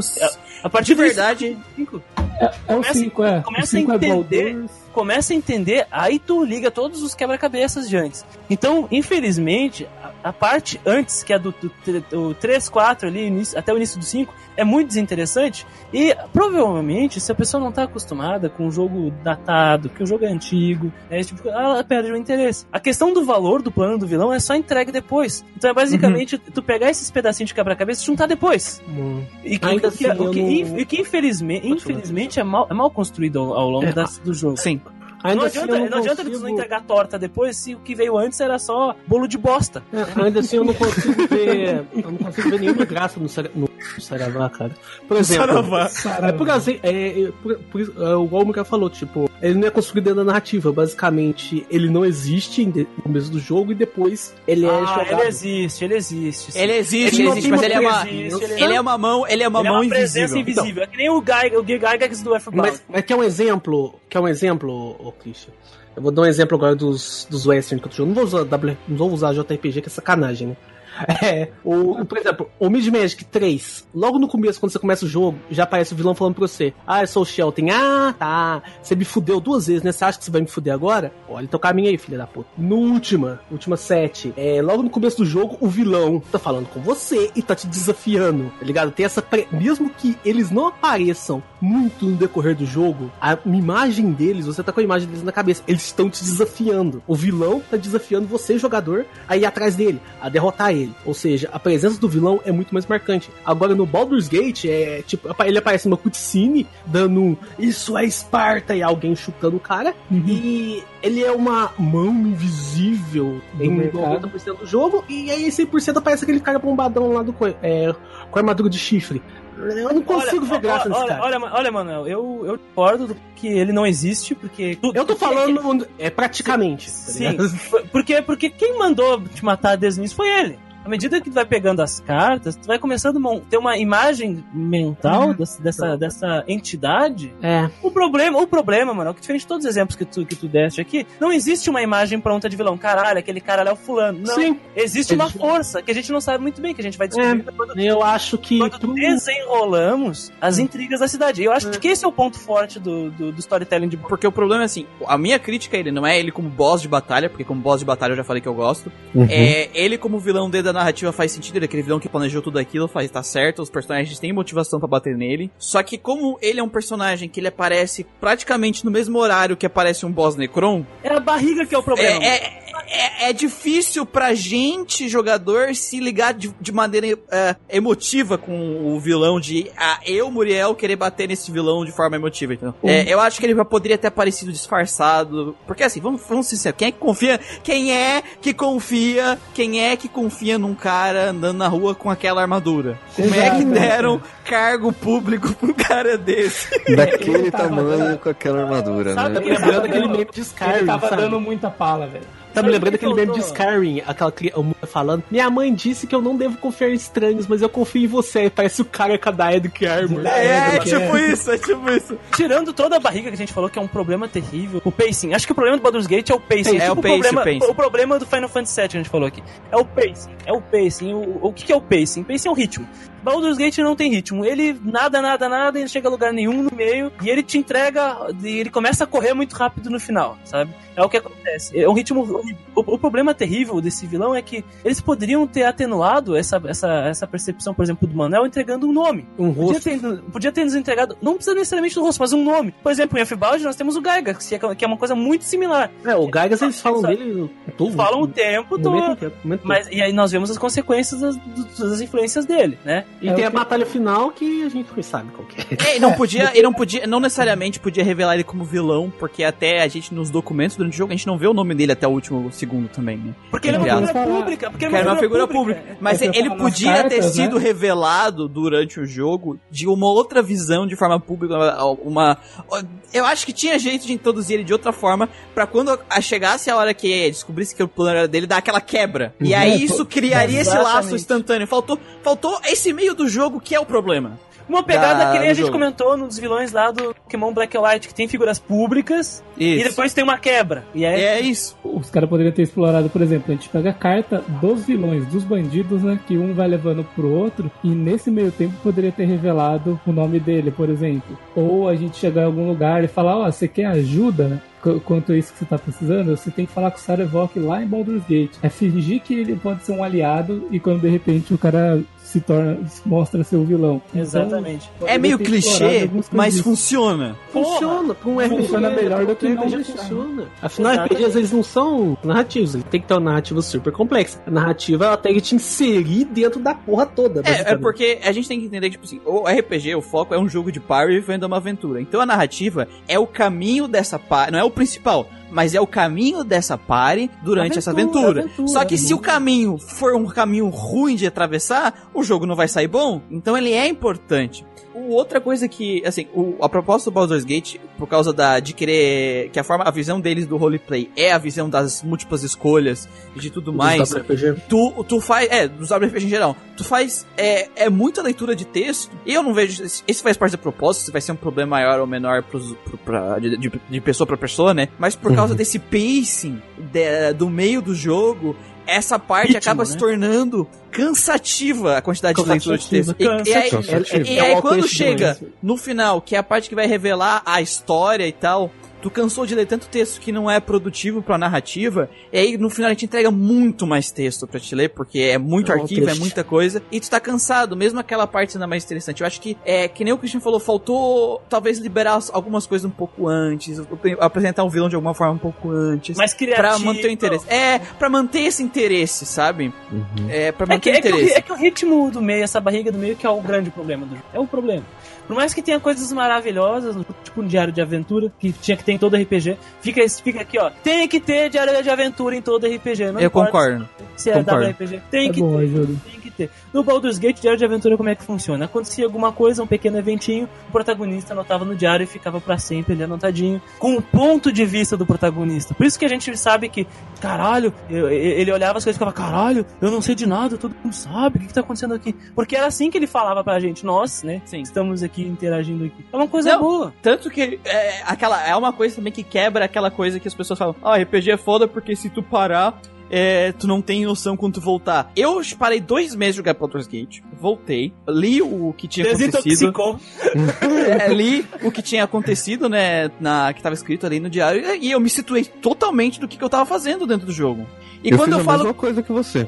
e quando tu fala com um NPC e tem uma side quest, tá lá, ele vai lá e anota, ah, eu tenho uma side quest pra fazer, É. eu entrava lá. Isso falta, eu acho que falta muito e muito, por exemplo, muito de RPG que tu fala com o NPC, ele te dá, ah, tu tem que ir lugar tal. Ah, beleza, Uhum. aí tu volta no dito e esquece. Ah, pô, onde que que? Vou falar com ele de novo. Ele já não fala mais pra ti o local. Isso acontece bastante. Tu não Nossa. tem porcaria de lugar nenhum anotado. Ele vira É. e fala: Ah, você ainda não voltou? Vai lá logo lá. Lá, é, Mas isso é realmente uma coisa importante, porque chegou um momento do jogo, principalmente depois do capítulo 6, eu já não queria ler mais nada. Eu já não aguentava mais. Eu tava só andando pra frente, lendo algum. Eu lia, tipo, 50% num diálogo. Eu não, já não tava aguentando mais o jogo. Eu tive, eu, eu tive uma estratégia diferente da sua que funcionou melhor. Eu não Hum. tava lendo, sei lá, nos capítulos anteriores que não tinha história, eu já tava, tipo, desencanando de ler. Quando chegou nesse lugar, quando chegou em Baldur's Gate capítulo 5, que começou a ficar interessante, eu não tava desgastado, sabe? Eu tava tranquilo ainda, então eu consegui ler bastante. Mas anteriormente isso também. tinha, tinha coisa que O- o- acontecia que eu lia só a minha resposta, não lia nem o que Eu tava ainda falando, acho. tá que o jogo ele podia ter sido. Bem que o Baldur's Gate acabou sendo um que inaugurou isso, né? De muito dos western acaba ficando muito prolixo, com muito texto. Dependendo, isso pode acabar. Isso acaba ficando cansativo depois de um tempo. Porque, tipo, às vezes o, o personagem ele fala uma paleta de texto gigantesca e dá pra resumir isso em uma frase. Igual o Lucas falou, dá pra resumir a história de Baldur's Gate em três, três linhas, Ele basicamente. falou, ele falou cinco, mas tudo bem. Cinco. Mas pensando bem, dá pra diminuir pra três, sim. Dá, pra, dá pra fazer um resumo, dá pra fazer. Meu Deus. Então, então, aí eu acho que dava pra eles terem feito isso, mas acabou que eles preferiram pra essa parte do wall text, talvez muito provavelmente pra dar essa sensação de RPG de mesa, de uma narrativa, fazer tem um narrador, deixar tudo bem detalhadinho. Uma parte que a gente vai comentar mais pra frente é que a Engine Infinity, os model, o sprite, sei lá que porra é essa, é feia pra caralho. Então, cara, essa expressividade, eles fizeram isso pra contrabalancear a porra toda, só que, convenhamos, acaba enchendo o saco, porque você não quer jogar um RPG eletrônico vai ficar lendo. O meu problema não foi nem a questão da leitura, porque assim, se tu for fazer a side quest, todas as side quests do jogo, tu vai ler pra caralho. Uhum. Ah, agora, por exemplo, assim, é, o problema é que tinha muito texto que eu não queria estar lendo. Por exemplo, a side quest dos personagens tinha muito texto. Só que era tão divertida a interação, era tão legal que eu não me importava de ler os textos. Os textos do final do jogo são interessantes. Eu li porque eu queria entender a história. Agora, no meio do jogo, na narrativa principal e várias side A quests, barriga! as, as várias sidequests mais fraquinhas que a gente tem, tem uma quantidade de texto gigante demais e desinteressante, entendeu? Acho que faltou e- equilibrar, tipo assim, olha, se esse texto não é muito interessante, podemos dar uma reduzida nele, deixar espaço, gastar texto mesmo, nas partes mais interessantes do jogo. Porque é, o texto em si eu não vejo problema, eu- depende do conteúdo que tá escrito nele. Então, texto demais de um conteúdo que é irrelevante, cansa. Texto, bastante texto de um conteúdo interessante, vale a pena. Tanto tem gente que devora um livro num dia porque o texto tá interessante. Então, eu não, vejo. livro, aí livro já é outro 500, outros 500. Não, mas eu não vejo problema no, no ter texto demais. O problema é o conteúdo do texto. Que durante o começo do jogo, durante o meio do jogo é cansativo, sabe? Eu acho muito competente a maioria da escrita do jogo, cara. Eu acho muito competente. Hum, Não vi muita coisa demais, não. Eu só achei ela ok. Não, eu acho muito, muito competente. Os JRPGs também tem muito texto. A, a diferença é que como o JRPG ele ficou nos consoles e nos consoles tu tinha limitação de caractere, é, eles acabam tendo menos texto. Mas se tu se for pegar os, os. J- os JRPG de Play 1 pra frente, eles começam a adicionar muito mais texto. Pô, quando chega, né? quando chega no? PlayStation 2, é, a maioria desses jogos eles acabam ado- ado- ado- adotando voice action, e aí essa impressão de texto diminui bastante. Mas de forma geral, é, é, eu não, é, Baldur's Gate, por ter muita side quest, ele acaba tendo muito mais texto, mas de forma geral, eu não senti tanta diferença de texto. Ele tem mais texto, sim, como um RPG de NES, de SNES, claro, óbvio, mas É o meu problema foi a- a- algum. aquele meio do jogo que a gente fala, a barriga, eu não tá interessado no que tá acontecendo ali. E aí eu leio os textos com dificuldade, entendeu? Eu acho que tá mais no. O, o problema é o conteúdo dos textos no meio do jogo. Eu acho que é isso.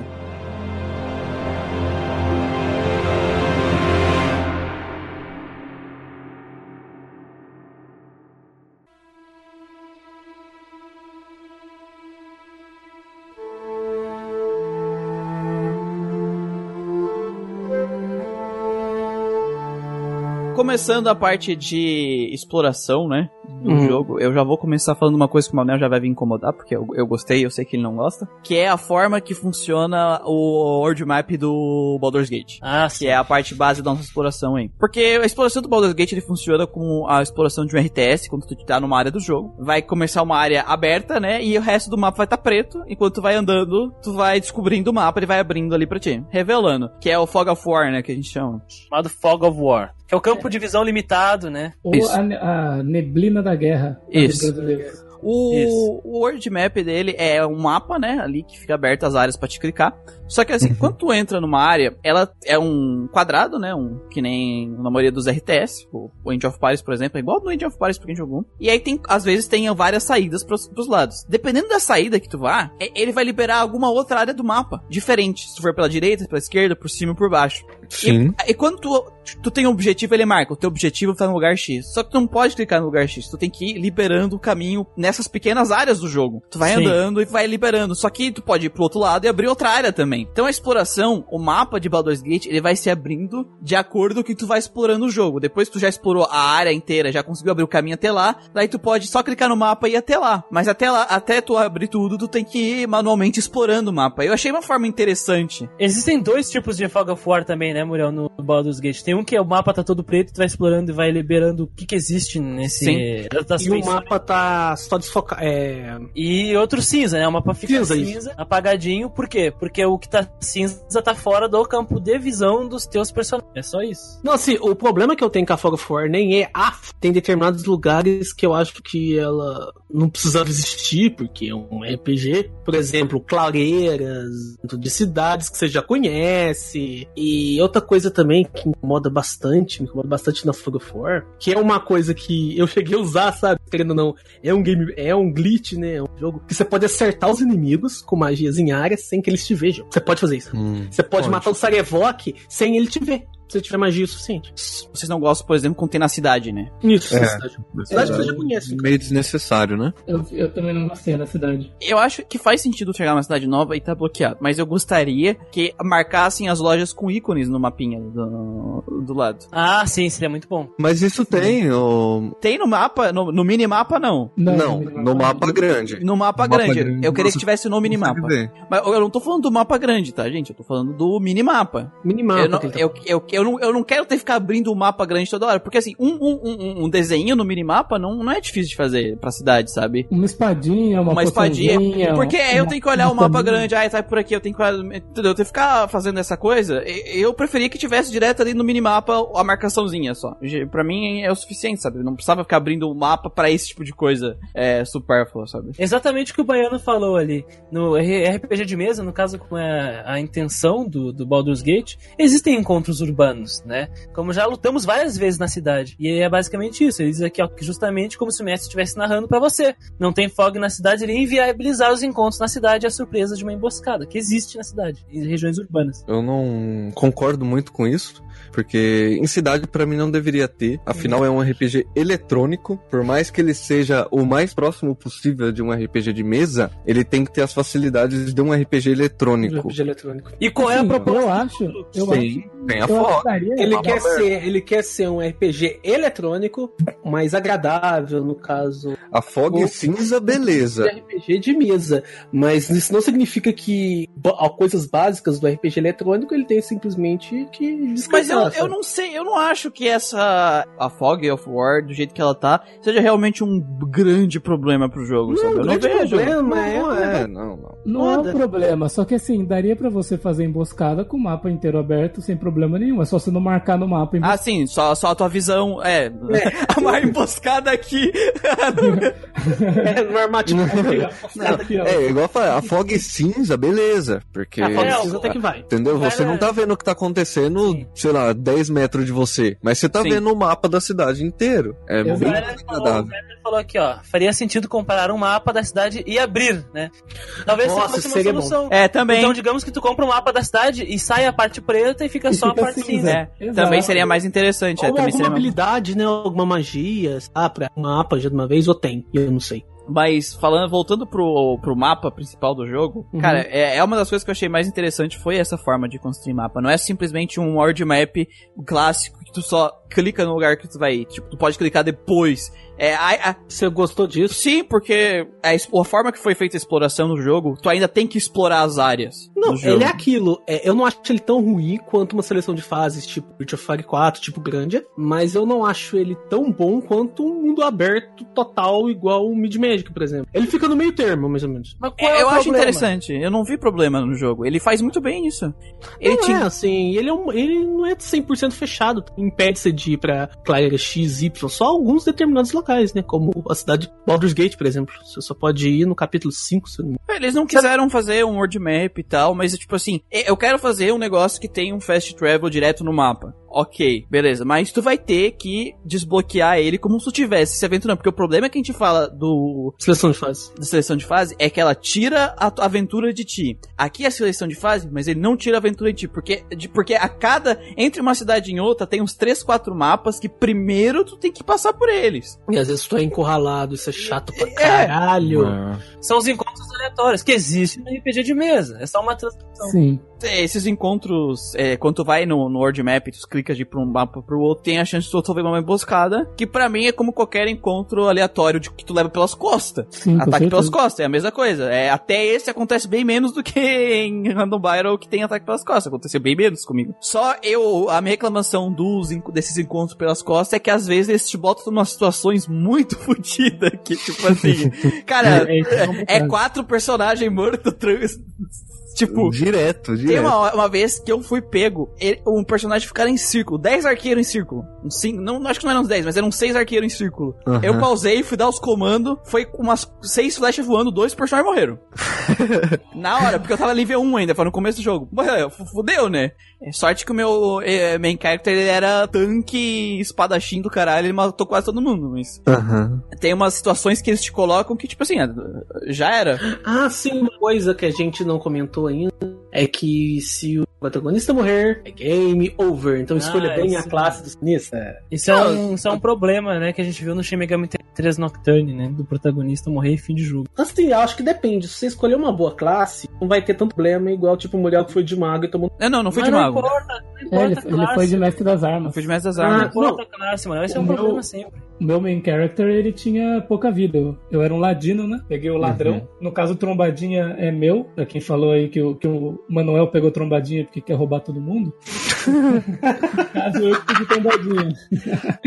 E, cara, a vida dele no começo do jogo é ridícula. É é um pouquinho maior que de mago só. né? O mago começa com 4, cara. É uma fle... Porque o- eu até no fácil, seis. até no fácil, uma flechada pode matar o teu mago com 4 de vida. Isso Mas, pode- mas, pode mas isso, ma- mas isso, mas isso do mago ser de papel, isso é uma característica típica do Sim, RPG sim, com mesmo. certeza. Até, até, até, até, na quinta, até na quinta edição, tu tá nível 1, tu tem um D6 de vida, e mago, mago mal tem constituição, que tem que colocar inteligência, tu toma uma flechada, uma flechada de um, de um arco longo, é um D8, tu vai morrer. Tu vai morrer. Não tem o que fazer. Mago é de papel. Mas a- eu acho o que é legal do Baldur's Gate é que a exploração ela é sempre bem recompensada pra gente. Recompensadora. É, é- tu explorar o jogo, tu vai ser recompensado por explorar o jogo. Uhum. Sabe? Tipo, tu vai achar quests que tem itens bons, tu vai achar cavernas que tu vai achar tesouros, tu vai achar monstros mais fortes, side quest, tu vai achar bastante coisa explorando o jogo. Então eu achei que nessa parte de exploração, ele tem uma forma legal de ser feita, que ele é um world map de clicar que ele não te tira da aventura, ele não te rouba a aventura de ti, e ao mesmo tempo o jogo te estimula a- a explorar porque ele te recompensa na exploração. É, Ele é bem rico nesse, nesse lado, né? Até mesmo as casas, quando você entra e vai lutear a casa do, do- dos camponeses. Sim, tier. Até poção, que é uma coisa que bem útil nesse jogo, você acha Cara, rodo invadindo Falando em poção, eu, eu fui luteando poção, roubando de todo mundo. Eu cheguei na, pra batalhar com o Saravá na batalha final, eu tava com o rabo cheio de poção. Eu tava cheio de poção no inventário, velho. Aí eu falei, eu tava tentando morrer, tentando morrer, tentando morrer. Eu, ah, é seu filho da puta, vamos ver. Poção que eu nunca usei, taquei nos personagens, tudo era umas poções overpower, tipo, dobro de força. Poção da força do gigante da, da pariu. tempestade Isso. lá. É imparável. Depois da, da décima tentativa, o Manuel entrou pela, porta, pela parede com uns- seis Kenshiro. Vocês que- Aí eu fui pra cima do filho da puta. cara. Mas mais pra frente, quando a gente vai falar. Poção da resistência, poção da invulnerabilidade, poção da força do gigante. É um, isso é um bosta. frente, eu comento disso que foi muito épico, cara. Eu não sei, eu não sei o que aconteceu aqui, ó, na, na pré-pauta aqui, ó, porque eu es- estava escrito, tiraram, estava escrito. Olha, O tem- Denúncia. Os mapas eram geograficamente corretos. Eu, como um geógrafo, eu, como um professor de geografia, estou ultrajado. E essa é uma Oh. coisa aqui, ó, que tem que ser dita. Porque o Crítica. mapa, o mapa quebra-cabeça do Baldur's Gate, ele é muito correto, não é bagunçado. Onde te mostra a nascente do rio, mostra a foz do rio. Christian, O que, que foi, mano? ninguém se importa com isso. Se, impo- se importa, se importa, assim. Agora, aqui, ó. A, a gente tem uma parte de avaliação de exploração que fala que não é importante, cara. É, cara, Tô é, é- zoando, tô zoando. essa parte de exploração, pra mim, ela é a melhor parte de Baldur's Gate. E que nem o Christian falou, os mapas, eles foram construídos com esmero. E depois a gente vai chegar pra parte do som. Tem sons típicos do lugar que tu tá. É construído pra uma imersão realmente de uma floresta. Tu se sente a forma que as coisas foram construídas, os caminhos. Quando tu tá numa parte que é claramente entre cidades, tu vê que tem um caminho bonitinho. Quando tu tá numa parte que é só floresta floresta mesmo é um caos, assim, os caminhos são tudo divididos. Uhum. É- É, difícil passar. É difícil passar. Eu, eu acho que nesse sentido, que nem o Christian falou, o jogo ele foi muito bem pensado nessa parte de exploração, sabe? Gostei das casas, eu achei que elas foram bem feitas, cara. Vários jogos eu vou, eu vou jogar. Ah, próprio Trigger mesmo, que você, que você mandou no grupo. Onde a mãe da Luca dorme? Onde a, a mãe do, do Crono dorme, né? Aham. Exatamente isso, Baiano. O Baiano falou que, que a geografia serve pra tu utilizar as habilidades dos personagens, ele- elevar, né, o, ah, Levar o cosmo deles. elevar o cosmo. Então, por exemplo, tem um mapa que eu acho muito legal, que é o do vilarejo dos Varts, que é uma raça de homenzinhos azuis, que eles vivem num vale, né? Subindo uma. Eles vivem numa, numa vossoroca, num- numa ravina, e depois vai subindo uma colina até o vilarejo deles. E se, e se tu for um estrategista, usar estratégia, tu vai chamar a atenção deles e vai afunilar eles, tipo a batalha lá do, dos 300, né? Vai 300. matando uma porrada de Zvarts lá rapidinho. Sim, sim. Porque enfrentar a porra do vilarejo inteiro, fazer o genocídio lá, é uma mão, é difícil. Genocídio. É. Mas não só do- dos mapas explorados, das cidades também o design é muito bonito. É, separam meio que a cidade por setores, dá pra ver isso, Uhum. né? Tem partes que tem só loja, estalagem eles dividem tipo norte, sul e leste tem uma, sabe? Eles sempre dividem bem os mapas das cidades. A estrutura da cidade ela é bem verossímil, né? Você vê que foi bem pensado. Não é aquela cidade de muitos de RPG que é três casas e prefeitura, né? Nossa, que raiva Pokémon, cara. Duas casas e laboratório. Olha, sei lá, eu não consigo. Ah, mas mais pra frente a gente fala. Não, cara, se, se, Aí eu- se o, se o Baldur's Gate fosse ser avaliado só pela exploração e a forma que os mapas são construídos, era nota máxima, cara. se fosse só Nossa. isso. Se fosse Pelo só áudio, isso. né? E pelo áudio dele. E pelo áudio, é. Que nessas coisas assim, os caras fizeram um bom trabalho. Não dá pra dizer que eles não fizeram.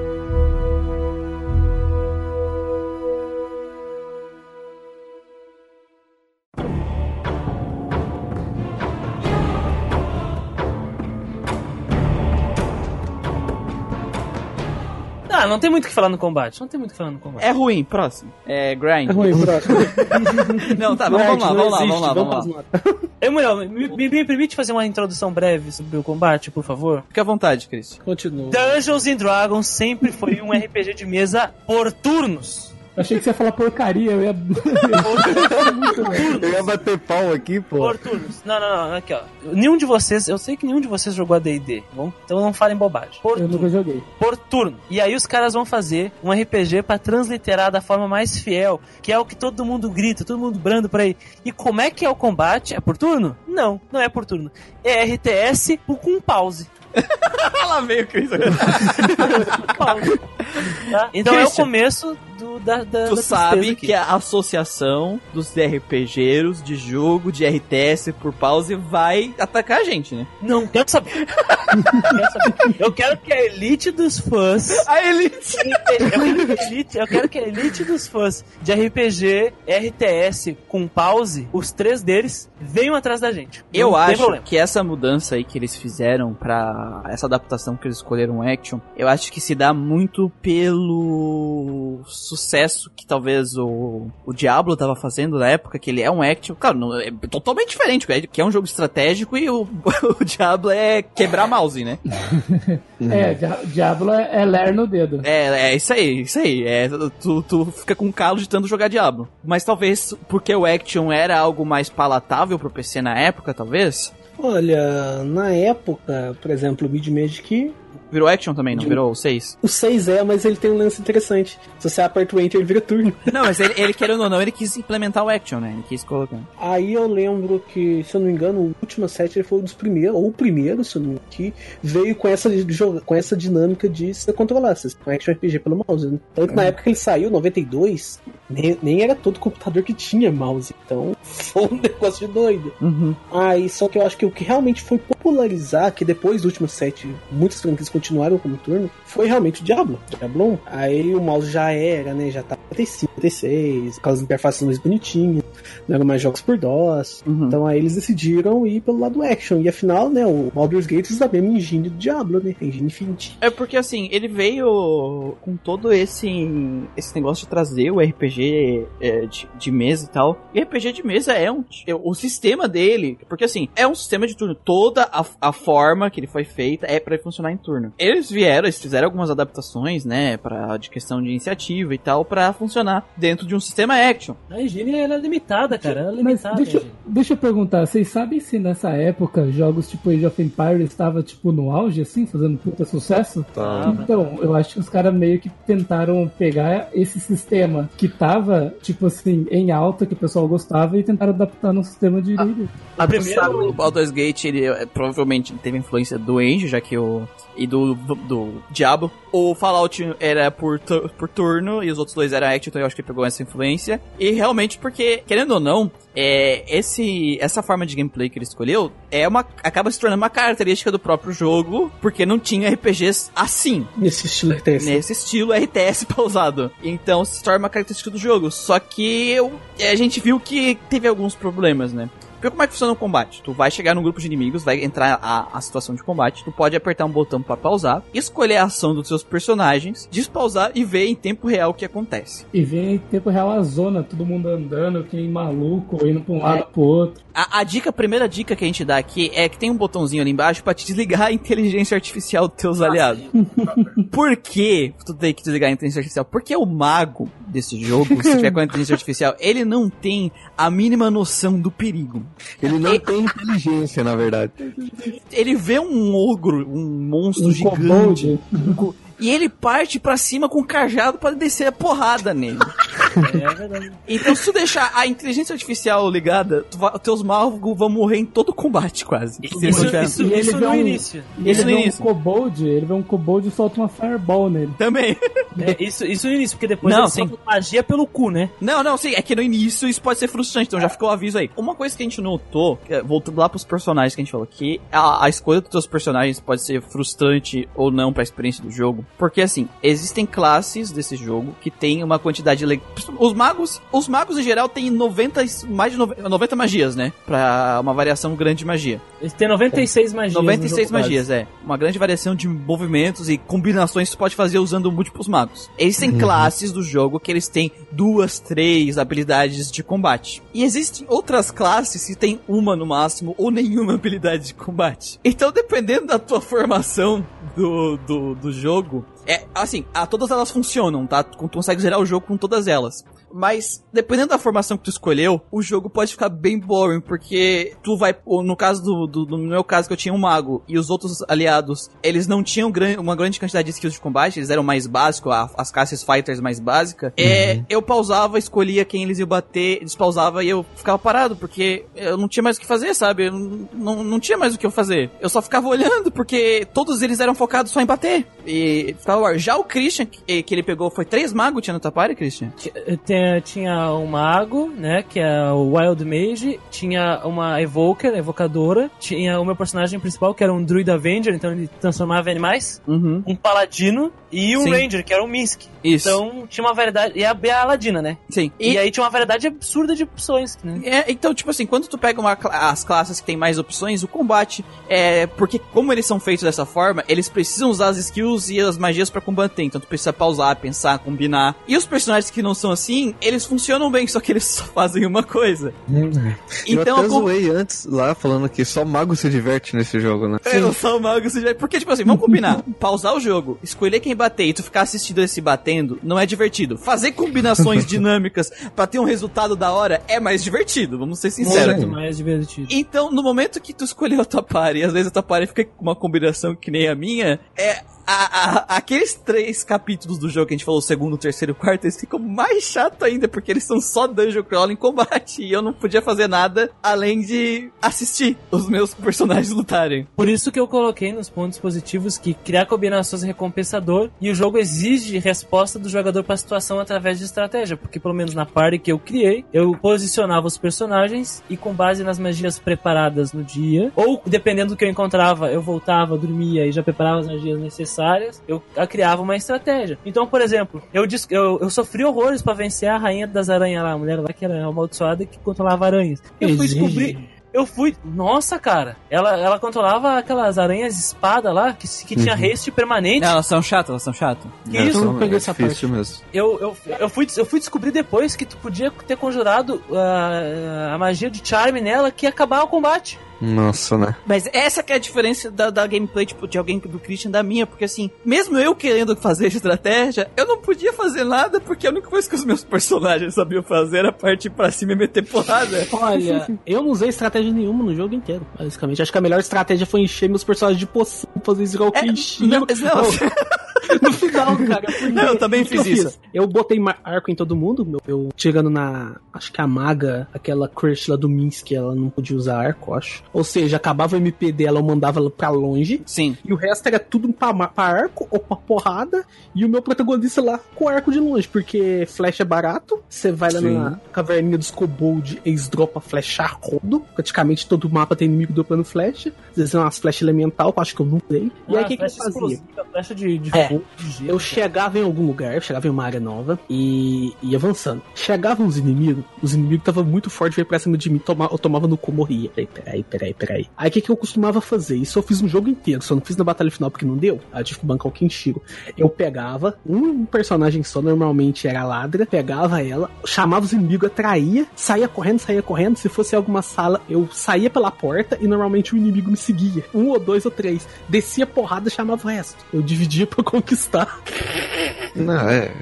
É que, tipo assim, personagens magos e personagens focados em skills, eles são personagens que tu precisa é, escolher muito bem as ações deles. Tem muita variação do Uhum. que eles podem fazer e Sim, tal. sim, sim. Tanto que a minha maga, toda hora quando eu pausava, eu só gastava tempo do pause pensando o que, que ela ia fazer. Porque todas as classes funcionam bem, tu consegue terminar o jogo com todas elas. Só que as classes que eram focadas só em. que não tinham nenhuma skill, que eu acho que é um defeito, acho que todas as classes tinham que ter alguma coisinha, alguma individualidade, é. Elas simplesmente. Eu só. Ok, vai bater, se não funcionar, o que que eu vou fazer? Sempre que eu mudava de estratégia era qual magia da minha maga eu ia usar. O resto fazia sempre a mesma coisa, O quase. resto era a mesma coisa. Comigo foi, aconteceu o mesmo, mesmo esquema. Três. O Baiano aqui até comentou aqui, ó. Se jogar graxa e pôr os atacantes corpo a corpo com free action, é só fazer a festa com as aranhas. Por exemplo, eu nem pensei nisso. Né? Eu, usei, eu usei poção de, de cuspir fogo, então dá, isso aqui só mostra que dá pra fazer umas estratégias loucas Não, tá. com as Até- É, o jogo, ele tem mil formas de tu passar uma parte. Ele tem mil formas. Ah, O problema é que realmente algumas classes, é, que nem a gente falou, algumas classes elas não têm muito o que fazer. Ah, O ponto aqui é a diversão.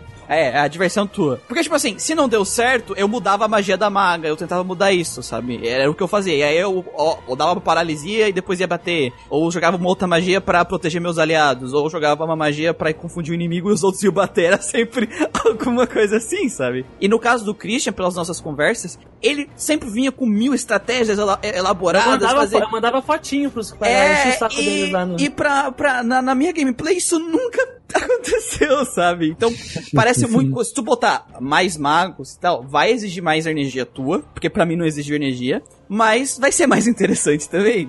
E, e isso é um contrabalanceio, que pelo que o Christian me falou, é uma coisa que veio direto do, do sistema, É, né? esse, esse é um problema. O sistema ele é problemático e aí passou esse problema pro jogo, né, cara? Passou. O que eu acho engraçado é que o Christian, que foi o que aparentemente mais se divertiu com o jogo, ele teve a sorte de montar o time dele do jeito que ele ia se divertir mais, com as pessoas que têm mais interação. Então ele deu dupla sorte Isso. na experiência dele. Ah, mas fazer o quê? O Minsk é o mais legal mesmo? É, o Minsk estava na minha party até o momento que eu matei ele, sem querer.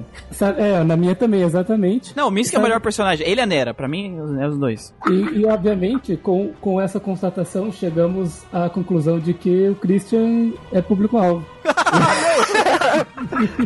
Não, não. No final, o jogo ele acaba se limitando que a, melhor, a, a- forma mais interessante de jogar ele acaba quebrando o conceito da liberdade de tu escolher a tua party, de tu escolher. uh, Sabe?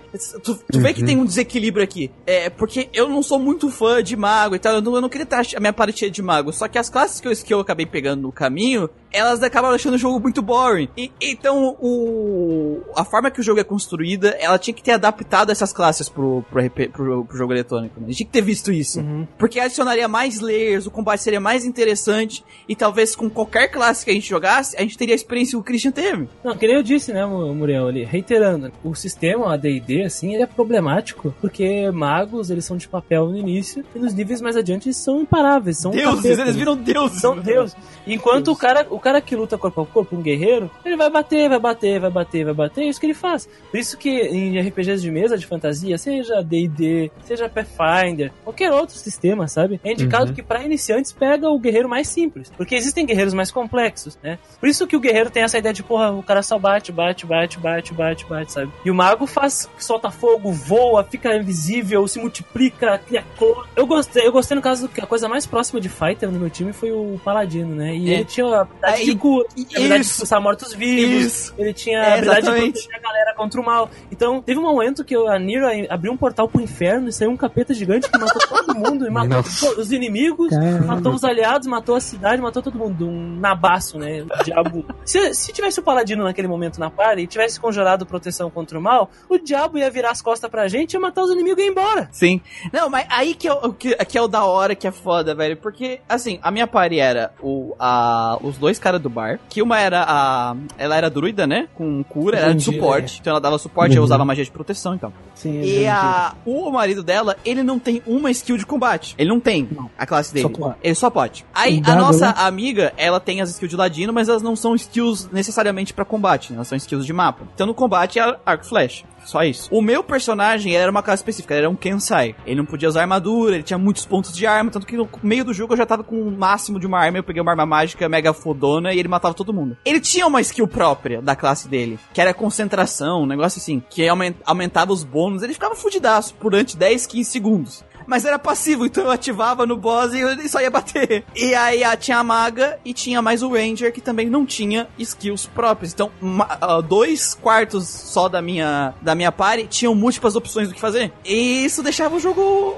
desinteressante. Se os outros personagens tivessem mais opções do que fazer e mais layers, talvez na hora de, de pensar eu tinha mais opções e eu teria uma experiência tão divertida quanto a do Christian. Sabe? Que foi foda. Igual que a gente comentou no começo, né? A, o gerenciamento da parte desse jogo é muito problemático. Isso se influencia no gameplay também. Tipo, às vezes Sim. você pode pegar, você escolhe a parte que você tá mais acostumado. Por exemplo, eu não gosto de mago, sabe? Eu tive um, dois magos da minha equipe, três magos da minha equipe contando com.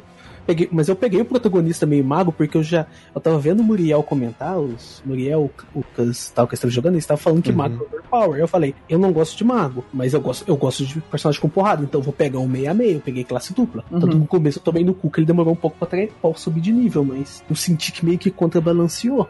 Mas se eu não soubesse disso, Uhum. e se eu, eu ia pegar só atacante físico lá pra frente, na hora que eu fosse enfrentar o Saravá, parceiro, tá dito? Eu tinha, eu tinha um, um, um mago porradeiro que era o Shan. Eu peguei ele exatamente por ele ser um mago com uma fucking espada de fogo. Então, quando apertava, eu mandava ele lá bater nos malucos. O Baiano aqui tá citando que, no caso, os Rangers têm habilidades próprias. No caso, o Misk, ele, como ele é, veio das tribos lá e tal, que provável o valor dele, ele tem a Frenzy, né? É, ele, Ele, tem umas fica, lou- ele fica né? louco no combate e tal. E ele, Ele via matando ele- os personagens. e ele encanta os animais, enquanto o outro personagem ali. Não, mas aí, aí, aí, tipo assim, tu tem que grindar até o nível 6, 8 para ele finalmente ter alguma habilidade. Olha quanto de jogo já Oh, oh, foi, oh, né? Até já terminei o jogo. É, eu terminei o jogo já. Ô, ô Christian, lembrei de uma coisa agora, você que manja mais do. Às vezes você tem mais conhecimento do D&D.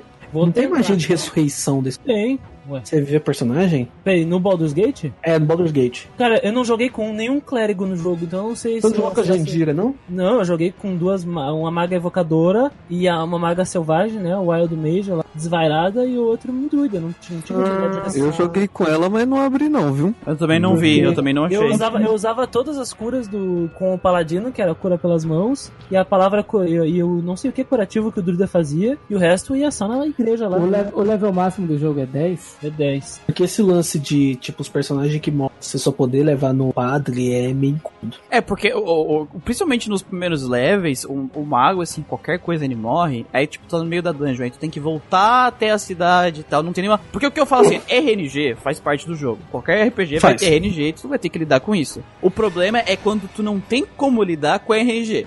Nem que tivesse uma poção na lojinha, pelo menos se tiver, me corrijam, mas eu não achei. Se tiver é, uma poção que custa 500 gold pra reviver, ok. Uhum. E pelo morreu na dungeon, ah, só, mas só pode, pra equilibrar, só pode usar depois do combate. Tá? Eu queria uma coisa assim, sabe? E aí morreu, eu tô no meio, não preciso parar o meu gameplay, voltar até a cidade, aí voltar pros kobolds, aí morrer. Aí, porque eu, eu tive muito azar na RNG, então qualquer coisa maga tava morrendo. Uhum. Ah, mas daí tem o contrabalanço do que Quick Save, mulher. Não, mas aí não. Pra Do cara, não, não, não, não, não, não. Não me fala de quick save que, tipo assim, ah, deu merda. Porque assim, se eu for ter que ficar anulando todo o fato do que acontece do jogo, eu não vou jogar jogo. Eu fiz isso e me saí Não, não, não, mas isso, isso, não, isso não justifica o problema. Isso não justifica. É, aí, é um aí- problema, aí é um sim. ponto que eu tô falando, que até o Christian falou, da, eu usei RNG e me dei bem, é um lance que eu acho que esse jogo, claro, todo RPG tem RNG, Todo mas RPG eu acho que esse RNG. jogo, ele tem um pouco demais e dá até pra você usá-lo a seu favor. Dá pra você pegar R, por exemplo, você tá passando em determinada situação difícil,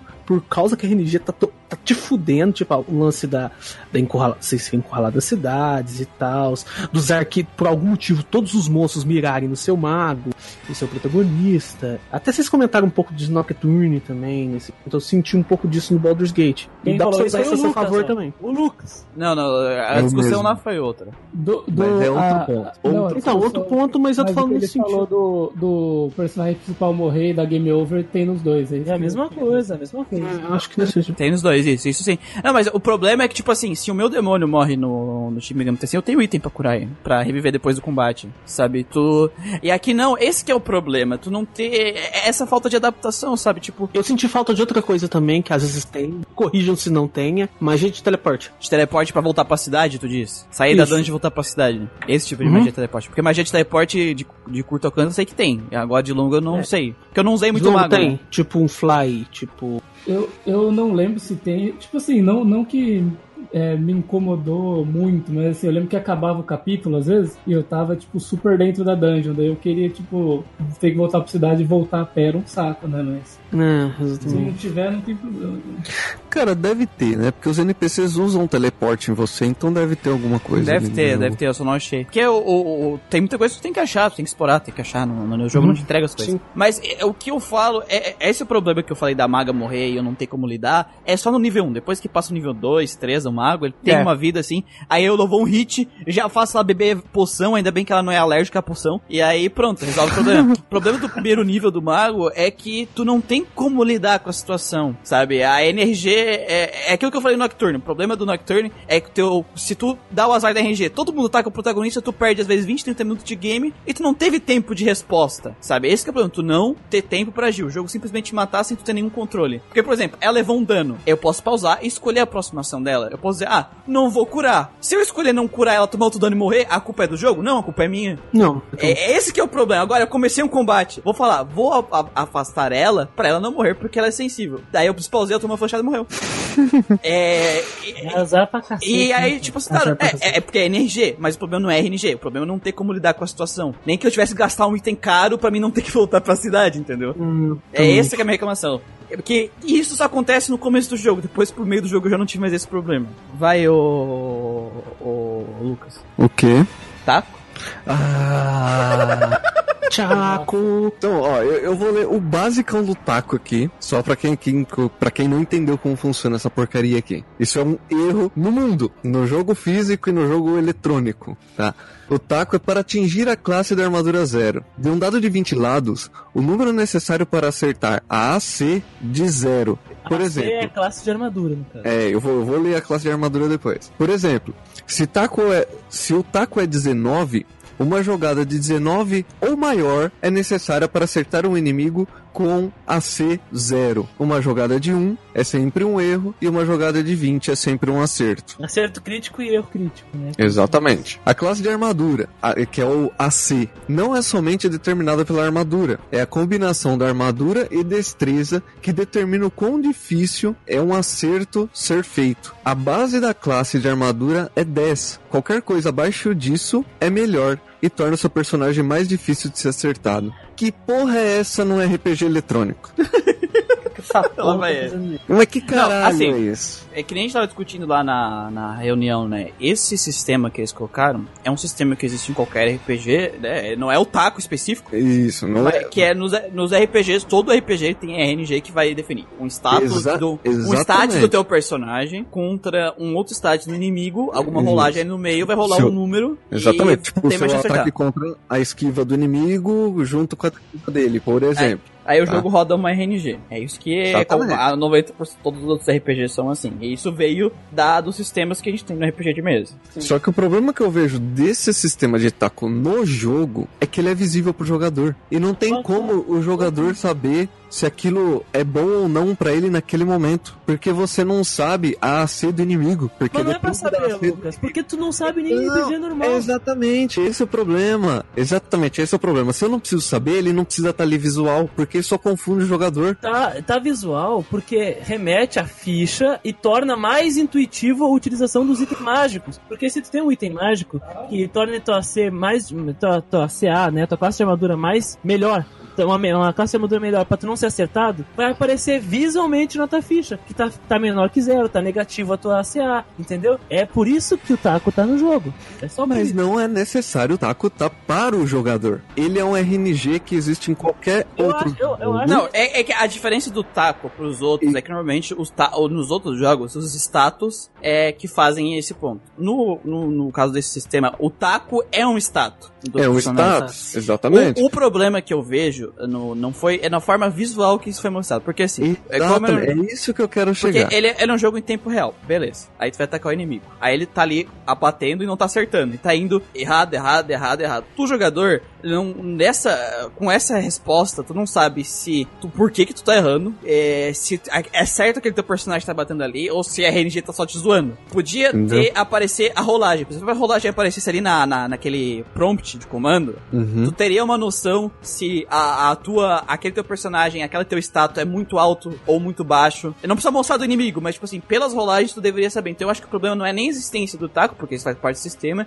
e é um status que tu tem em todos os jogos, mas o fato de tu não ter noção, tu não conseguir ver em combate se aquilo tá influenciando diretamente ou não. Claro, se tu botar 50 poção e o negócio ficar lá a menos 100, tu sabe que ele vai estar influenciando, né? Mas Sim. em relação ao inimigo, é, eu acho que poderia estar a rolagem ali do no, na, na barra, porque na barra só diz se tu acertou ou errou. Então tu não tem noção do que tá acontecendo. Ou então, no lugar da rolagem, fazer igual Fallout. Coloca uma porcentagem quando você vai bater no inimigo. Você sabe o quanto você vai acertar se você vai acertar, entende? Oh, É, diferente de é- você dar, uma- dar um visual pro cara que o cara não vai entender, ele não vai calcular isso. Qual é o teu objetivo no RPG de mesa? Seja qualquer edição do D&D. Melhorar tua ficha. Tu sabe que, no caso, ter um, um ACA melhor vai ser mais difícil de acertar. Tu não vai saber Sim. sempre quais são os bônus inimigos, mas vai saber que tu tá te, tu tá, tu tá te aprimorando. Isso, e quando tu ganha um item mágico que melhora. Tu ganha um item mágico que tu ganha resistência a fogo. Sabe? Isso vai melhorando a situação. É uma coisa que tá no RPG de mesa. Eles queriam passar essa experiência, pelo menos no meu ponto de vista, para o Baldur's Gate. Não, Só eu não isso. tenho. Que nem eu eu falei, eu acho que o problema em si não é o status do taco, e sim tu não ter noção da, da influência daquilo no combate na hora que tu ataca o inimigo só. É, Eu acho que se tivesse essa recompensa vis- visual ali no prompt, Esse é saberia. o problema. Esse, Esse é o problema, problema. é, aí tu teria, tipo assim, ah, na rolagem ali deu é, um valor muito alto, que teoricamente, ou muito baixo, não sei se tem que estar alto ou baixo, mas deu um É, valor que que, teoricamente tinha que acertar e não tá acertando. Então, tipo, fudeu, deixa eu afastar esse personagem, porque a chance de eu acertar é muito baixa. Porque no combate tu saberia, se tu estivesse lutando, se aquele inimigo tá fácil de acertar ou não. Isso no D&D tu consegue, depois de algumas rolagens, perceber isso. Nesse jogo aqui, tu não sabe, às vezes tu deixa o teu a personagem físico batendo sem saber a, a, a situação, né? A- às vezes tu deu muita sorte, ele bateu tudo certo, e às vezes ele deu muito, sabe, deu muito E errado, essa- tá duas horas batendo. E essa reclamação que nós estamos fazendo, ela faz tanto sentido que a equipe do Baldur's Gate 3 resolveu esse problema. Colocou Resolveu. porcentagem lá, quando é, é pra correr- acontecer uma, uma jogada, uma rolagem de ataque, e quando dá crítico ou falha crítica, fica muito claro na tela, tem uma resposta gráfica, né, tem uma resposta ali sonora, o cara é recompensado por isso. Então, já tá resolvido. Isso não Então. teve no Gate, infelizmente. Basicamente, tudo que a gente escuta é que no 2 melhora.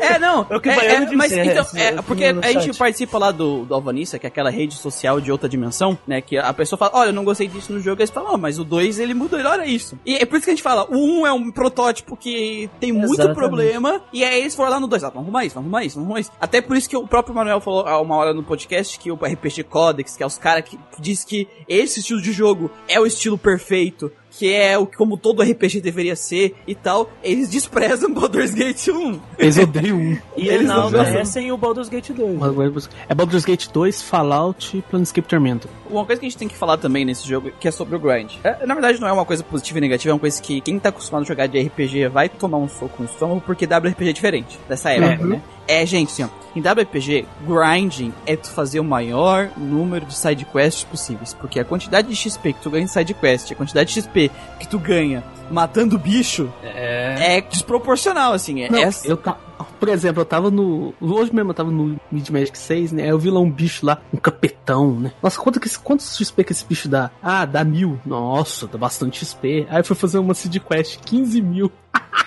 Nossa, mas aí é muito. É muito. É demais. É muito ponto pra você acontecer. Mas você divide pela parte no... Quando eu ganhei 5 mil matando uma aranha, eu fiquei surpreso. Que como é possível matar um monstro e ganhar tanto XP? É, pois é, o foda é que assim, no nível 1, a menos que tu tenha uma side quest que tu vai achar nos cantos assim que vai ter uns monstros mais fodidos, assim, tu, é, se tu for muito atrás. Mas a, no caminho da main quest, no primeiro capítulo, é quase impossível de subir de nível passando, matando monstro. A partir do segundo capítulo, as coisas começam a mudar um pouco, assim. Tu, claro, sempre fazer side quest vai ser mais fácil e melhor pra ganhar nível. Você melhor. Mas a partir do segundo capítulo é, pra frente, os monstros que tu encontra na main quest, eles dão um XP o suficiente pra te ganhar nível pra ganhar, vencer o jogo. É, no primeiro capítulo isso tá meio desequilibrado, assim, tu fica tipo, "É, caralho, velho, eu, eu- não consigo ganhar nível, eu tô fugido. A partir do segundo capítulo é mais tranquilo, tanto que eu falo, primeiro capítulo eu terminei com os personagens tudo level 1 e 2, e no final do segundo capítulo eles estavam tudo 4 e 3, sabe? Tipo, que absurda essa diferença. Eu acho que faltou um pequeno equilíbrio ali no primeiro capítulo pra, pelo menos, os personagens chegarem no nível 2, só fazendo, matando bicho ali, porque o Christian,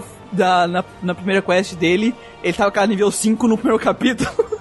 Não, é que eu, sabe o que aconteceu, mulher? Eu entendi. Eu Fala, fiz uma, eu, eu fiz só duas side quests, né, no- antes de ir pra caverna. A, a questão é que uma das side quests foi aquela da fortaleza dos gnolls que eu salvei a feiticeira lá, a evocadora. Sim, eu tô E a outra foi o que eu entreguei a banheira lá da, do elemental de água da, da sacerdotisa de Amberley, que fica ao norte da- do, do braço amigo. Que tu, tu- tu- primeiro tu salva uns corpos ali de, uma- de uns fazendeiros que morreram com os anqueques, que são aquelas formigões, né? E depois tu mata os pescadores que são todos bandidos e tu devolve a banheira pra mulher, a mulher dá tipo mil e poucos XP. E aí, aí sim eu fiquei tunado, aí por isso que eu upei rápido. A diferença de tu fazer um monte de side quest, principalmente as que dá XP, matar monstros é tipo assim, o cara que só matou monstro no primeiro capítulo vai se matar pra ganhar nível 1 e o cara que fez todas as side quests que no primeiro capítulo vai chegar no nível 10 nos combos. É, tanto que chegou, né? Tanto que é interessante que os WRPGs deixaram as Random Battles bem mais cedo do que o JRPG. Sim, largaram bem mais cedo. Bem mais cedo, por quê? Porque pra eles não fazia diferença. Se você grindava com Seed Quest, você vai batalhar pra quê? No último 7, por exemplo, as Seed Quests elas não davam XP, mas eu mal batalhei no jogo e o jogo ele te dá opções pra você passar o jogo sem você precisar subir de nível. Por exemplo, tem as espadas de vidro, que como o próprio nome diz, elas quebram depois de um golpe, mas elas dão o dano máximo no jogo num golpe só. Então você mata um bicho mais fudido que apareceu na tua frente. Eles te dão possibilidade de você passar determinada situação sem precisar grindar, sem precisar monstro. Ah, mas o, o nível mínimo pra terminar aqui o Baldur's Gate também não é muito alto, não. Não, eu zerei no 3, 4, cara. Deixa eu dar uma olhadinha aqui no meu save rapidinho. Olha aqui, olha aqui. Eu, vou, eu, abri, abri meu Baldur's Gate agora. Olha só. Tá multiclasse, lutador nível 5, mago nível 4. A Jandira lá, nível 5, 5. Jandir. Khalid, que é o marido da Jandira, que se eu não me engano ele morre no 2, dá pra você pegar ela. É nível Vou até abrir o meu 6. também aqui pra Olha o spoiler. O... A Emo entra no 6. Não, até que não foi muito Não, baixo, foi, não. foi, não foi nível 5, 6 é o suficiente. Eu acho que nível 5 É, e 6 dá pra terminar. Hum, é, por aí E mesmo. a, e a Cru- Crush do Minsk, nível 5. Ah, é, não achei que tinha sido 3, 4, não, foi 5. Agora, ok, algum de vocês usou o modo história? Vamos ser sinceros aqui. Eu testei. Existe, Não existe essa possibilidade aqui. Vamos abrir o jogo. Eu, vou, eu já contei aqui o meu, mas eu. Eu, eu testei, assim, durante seis capítulos só. Excelente, cara. Pra quem não Nossa, sabe, né? pra quem não sabe, dá pra jogar o jogo no modo história, que é basicamente o personagem fica invencível e aí tu só vai passando por tudo, esmagando tudo, atropelando tudo e vendo a história passar. Mas alguém aqui usou o modo história? Eu usei Eu o modo usei. história também. Eu usei. Eu só desativei nos bosses. E no último boss eu usei também. Só o resto foi tudo normal. Cara, eu, Eu joguei- Terminei no nível 7. eu É, usei o modo história na, na Mulher das Aranhas lá, porque eu cansei de morrer pra aquelas aranhas. Eu devia ter usado a graxa, que nem o Baiano falou ali, o Grease, né? Sim. Eu fui bobo, cara de mamão, não pensei nisso. Eu não, eu, não, eu não usei o modo história pra terminar nada, mas, tipo assim, teve umas batalhas que foram umas 10 tentativas. E a Nossa, último é boss, assim, também. cara, o último boss, assim, foi bastante. Eu só ganhei do último boss, na verdade, porque os magos que suportam dão suporte, eu vi esse, eu descobri isso no, no- já durante o jogo, né? Sempre que alguém teleporta, ele sempre teleporta pro mesmo lugar. Uhum. Então, quando começava a magia de teleporte, o meu pai já tava correndo pro lugar que ele ia aparecer. Eu já nasci sendo linchado já. Eu usei O uma Muriel- história no boss final também. Eu, eu o cansei de... Muriel me deu essa cal aí do teleporte do, do mago, daí eu, eu vi isso daí. Olha, eu zerei o jogo na base do ódio. É, eu, jurei que eu ia usar o modo história, mas não, me recusei a usar. Eu falei, eu vou morrer. Cara, eu, eu acho que eu fiquei umas 3, 4 horas, umas 3 horas tentando matar esse, esse Saravá. Sem zoeira. Eu tava Eu entrava, morria, entrava, morria, entrava, morria. Eu falei, eu vou te matar, seu filho da puta. Aí o que que eu fiz? Eu me tunei de poção, fui pra cima dele. Falei, agora eu vou tentar. Se eu não conseguir, se eu sair do sério, eu vou voltar pra trás, eu vou fazer esse de quest, vou deixar do nível máximo, vou chegar aqui e vou comer o cu desse filho da puta. Mas aí deu. É, eu, eu RNG. cansei de morrer pra porra do, do C- Cealok lá. E como é que é o nome dele mesmo? Seravo- Seravok. Ceravok, Servok, não, ele é difícil, ele é é difícil. Marowak. E aí. Chato, chato pra caralho. Fiquei bolado, liguei, ó, vou, preciso terminar esse jogo pra ver a cutscene do final aqui, porque todo Na mundo tá verdade, dá pra você atrair os amigos dele pra longe dele, sem, sem, ele- sem ele ver, matar os amigos dele e depois matar ele sozinho. Porque matar ele sozinho não é difícil. A sacada é grupar nele, né, cara? A sacada é. A minha estratégia foi um pouco diferente. Eu sabia pra onde o mago. O que o mais chato era. O, é, que tinha um mago de suporte, um mago ofensivo e ele. O mago ofensivo, ele que era o que mais me atrapalhava. Então o que, que eu fiz? Eu mandei uma, uma personagem pra distrair um mago, outro personagem pra distrair o meu tanker, pra distrair o, o, o boss. E ele ficou praticamente só tomando dano do boss e poção. E os outros quatro linchar o mago. Depois que eu matei o mago, eu mandei todo mundo pro, pro cara, pro, pro boss final. E aí funcionou. Depois de algumas tentativas funcionou. Porque daí tava todo mundo com poção e tal. Olha isso, velho. O Baiano acabou de dizer que os stats do Cerevok é tipo nível 25, sendo que tu, tu enfrenta ele com uma parte tipo de 6, nível 6. No. Não, é, é- é que nem eu falei. Ele, tipo assim, ele não faz muita coisa além de bater. Só que ele tanca pra caralho, ele dá um dano pra caralho. E ele Tem tem, dois dele, minions que são Ah, é. fortes também. Agora eu vou falar o que o que aconteceu da batalha, né? Aí, tipo, eu, te- eu fiz isso, aconteceu, eu enchi de poção pra cima. O que aconteceu? Um dos magos deixou o protagonista confuso. Aí ele foi pro canto inferior esquerdo da tela. E os outros ficou lá apanhando, morreu todo mundo. E aí, o que aconteceu? O meu protagonista tava lá no canto, morreu todo mundo, a Fog of War ativou, os, os boss não me viu.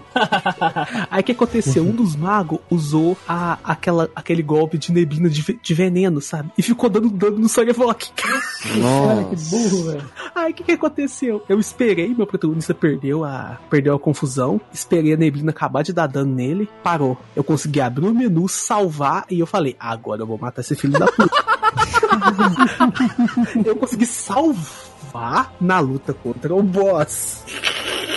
Porque o jogo achou que tava sem situação de luta, né? É. O Manuel, ele conseguiu um achievement na Steam, que é quando tu termina o jogo só com o protagonista vivo. Aqui, sacrifícios são necessários. Termina o jogo com uma equipe inteira de aliados mortos. Eu até tirei print e colei lá no chat do- da equipe, lá muito engraçado. Eu falei, ah, esse é o Manuel, ele matou todo mundo Ah, não, essa, ganhar glória. essa aqui é do Christian aqui, ó. Complete o jogo na dificuldade de modo história, termina o jogo É. sem que tem um membro da equipe. Sim, aí eu coloquei na história, grupei nele e matei ele. É, porque daí, né? No modo história ninguém morre, né? Pô, eu queria muito ver a cutscene, não ia colocar no YouTube, entendeu? Não, sim, com certeza. Mas é, é- é que realmente, é- é- eu falei, É um essa é uma boss fight digna de uma final boss, cara. Ela é difícil. Eu acho que até tu botando no nível 10, ela é difícil de ganhar de primeira, assim, a primeira vez que tu tá jogando o jogo, né? É, porque os, os aliados dele são chato. Ele é forte pra caramba, tipo assim, de restrição de resistência, de dar dano. Eu me senti recompensado a matar ele porque o, o final do jogo, que a gente não vai revelar, mas ele dá um gancho pro, pro, pra continuação. É muito legal aquele gancho. Ele me deixou interessado em jogar ah, o segundo. não achei não, mas quando eu matei ele, falei... Finalmente. Nunca mais vou jogar essa porra. Não, cara, cara, a, que a É, conquista Lucas. dos sacrifícios são necessárias, só 0,5 os jogadores conquistaram, velho. Ô, Manuel, tá muito especial. A RNG me ajudou muito nessa parte. E os magos retardados, tá vendo? Você não pode matar os magos, eles podem te ajudar. Os magos burros me acertando, ajudou a matar o Saravá.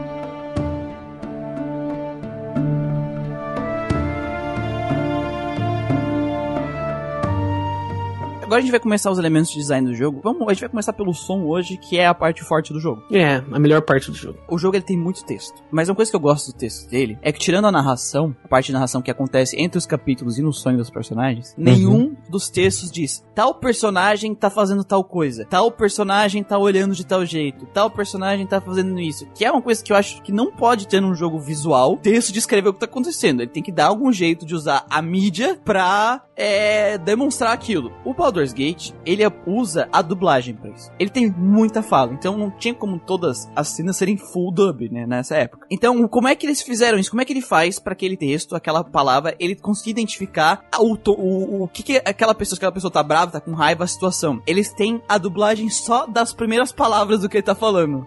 Ah, mas isso é nos NPCzinhos, né? Porque os personagens. Não, não, não, não. Eu sei que os dublagem. partes principais da história tem full dublagem, mas tô falando geral mesmo. E aí ele fala, tipo, é, ele dá o tom da voz pra te ler o Uhum. texto. E aí tu lê, se aquela pessoa tá com raiva, tu lê com raiva, se aquela pessoa tá, tá com medo, tu lê com medo. E- e- Ele te dá Se ela tá sendo snob, querendo as mulherzinhas do Baldur's Gate, da cidade de Baldur's Gate. Então né? ele te dá todo o contexto de como tu tem que ler e como tu tem que interpretar aquele texto pelo áudio. Então, em termos de áudio, de forma de- criativa de usar o áudio pra criar, pra fazer o texto fazer sentido pro jogador, eu acho impecável essa parte de Baldur's Gate. O- outras coisas que a gente vai falar também. A trilha sonora de Baldur's Gate, ela é extremamente imersiva e belíssima, composta, uma composição muito bonita. E o som ambiente que eles colocam nas coisas. Tu chega num, numa taverna, tem barulhinho de taverna, de, de prato, De de, fogo. de fogo. Quando tu vai na, numa caverna, tem uma goteira caindo, a vento soprando nas planícies. Então, eles criam uma ambientação muito foda com o som, gente. Muito, muito foda mesmo. Eu gostei da música de batalha. Eu acho que ela realmente ah, anima você pra, pra meter a porrada nos desgraçados que estão aparecendo. Você joga ela de fone e você vê assim, tua música foda. A música tema do jogo, eu achei boa também. É. Musiquinha de, de taverna, é legal que é aquelas músicas de, de taverna mesmo. É o, é Bardinho. é o bardo- bardinho lá no canto tocando alaúde e tal. O pessoal batendo caneca na mesa. conver- é, conversa de fundo, né? Você ouviu bastante conversa de fundo. Tem até a mecânicazinha de tomar serva e conseguir informações. Isso. É legal, é legal. barulhinho- E tem o barulhinho do copo. Ah, mas eu, a, a- música de Baldur's Gate, a forma que ela foi composta, ela é uma música de ambientação. Ela é pra te colocar na ambientação que tu tá. Ela não é aquele tipo de música, tipo, ah, eu vou ouvir a trilha sonora de Baldur's Gate inteira. Vai ter umas duas, três músicas que elas são legais assim, mas de forma geral é música de ambientação e todas elas conseguem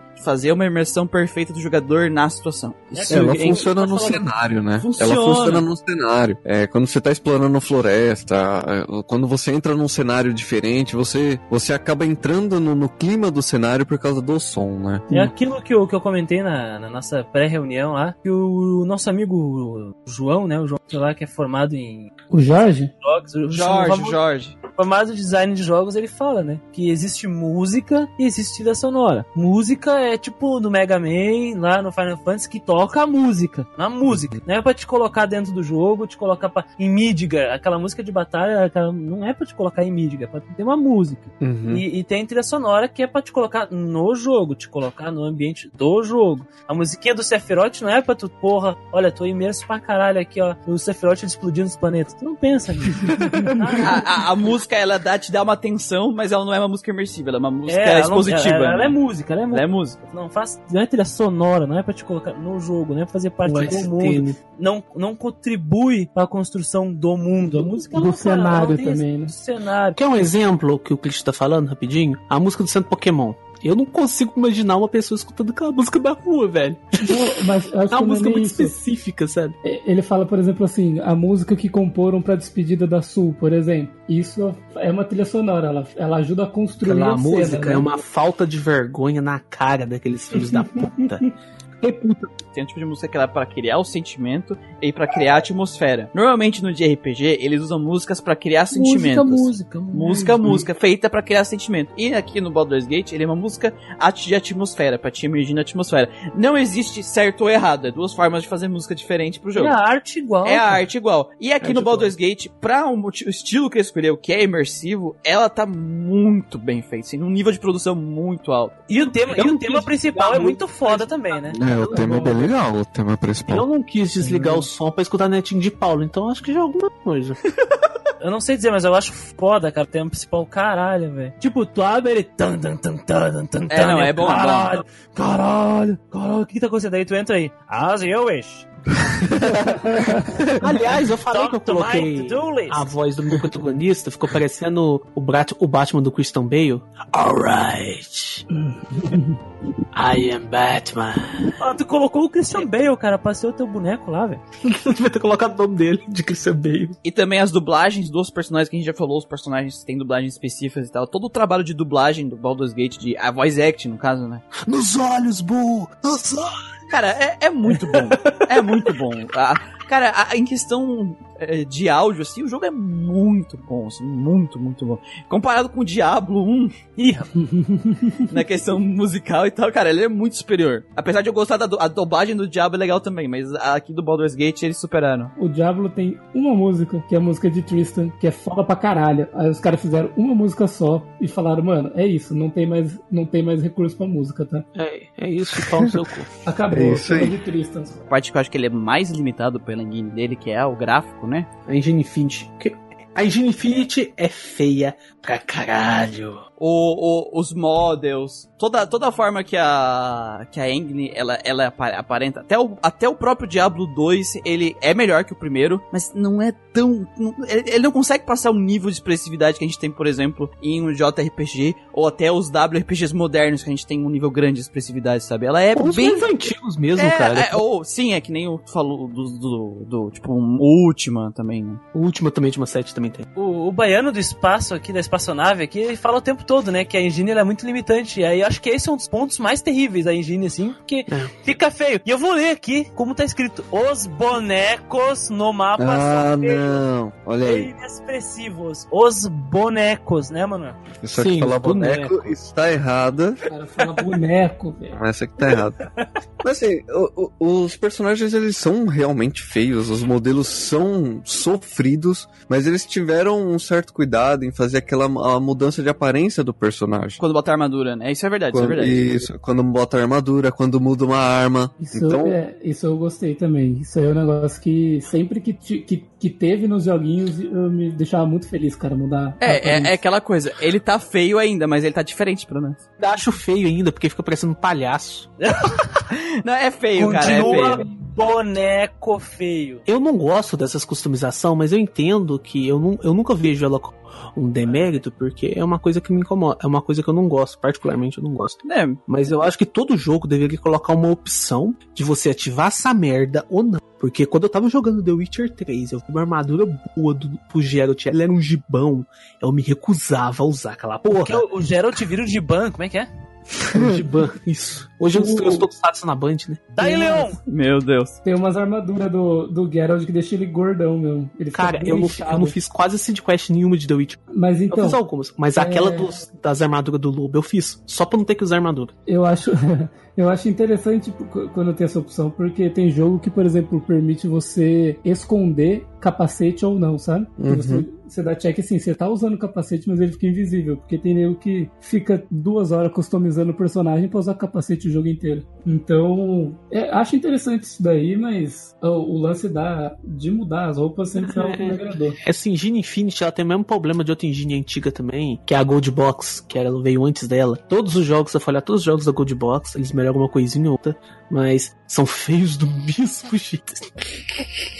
Então a engine acaba sendo muito limitante nessa parte estética do jogo, sabe? Outro lance também do jogo tem, por exemplo, às vezes tem um diálogo, tá um personagem, um NPC puto com você, e os dois bonecos ficam parados, tá ligado? Não tem muita expressividade nos bonecos. E É que assim, a engine, ela limita a expressividade do modelo ou do sprite, né? Eu não sei certinho como é que é nesse jogo, se é Acho modelo, é o mas eu modelo. acho que é modelo, sim. E só que assim, eu acho que é, faltou a criatividade deles de fazer, a, usar outras possibilidades de elementos visuais da mesma forma que eles fizeram com áudio, porque com áudio eles fizeram muito bem e isso faz o texto ganhar uma vida, fez o texto ganhar uma vida. E eu acho que se eles tivessem aproveitado um pouco mais certos elementos é, visuais, teria feito esse texto ganhar mais vida ainda. As duas coisas que eu acho que o jogo devia ter feito era, primeiro, um aproveitamento melhor das portrayals deles, que, que é os, os retratos, que já é legal, o desenho dos retratos já é legal. Ah, E se eles tivessem colocado algumas expressões a mais, algumas coisas, uns- umas quatro variações de cada um dos, dos 20 e poucos modelos que eles têm, já, já agregaria um valor maior ainda. Só mudar os olhos e a boca. O visual novel faz isso direto. Um, um valor muito maior pra aquele texto. E os modelos terem mais movimentação. Apresentação. É, tipo assim, ah, o cara tá puto contigo, ou ele que vai te querer te atacar, às vezes ele, tipo, é, a- a- a- tirar a espada e apontar a espada pra ti.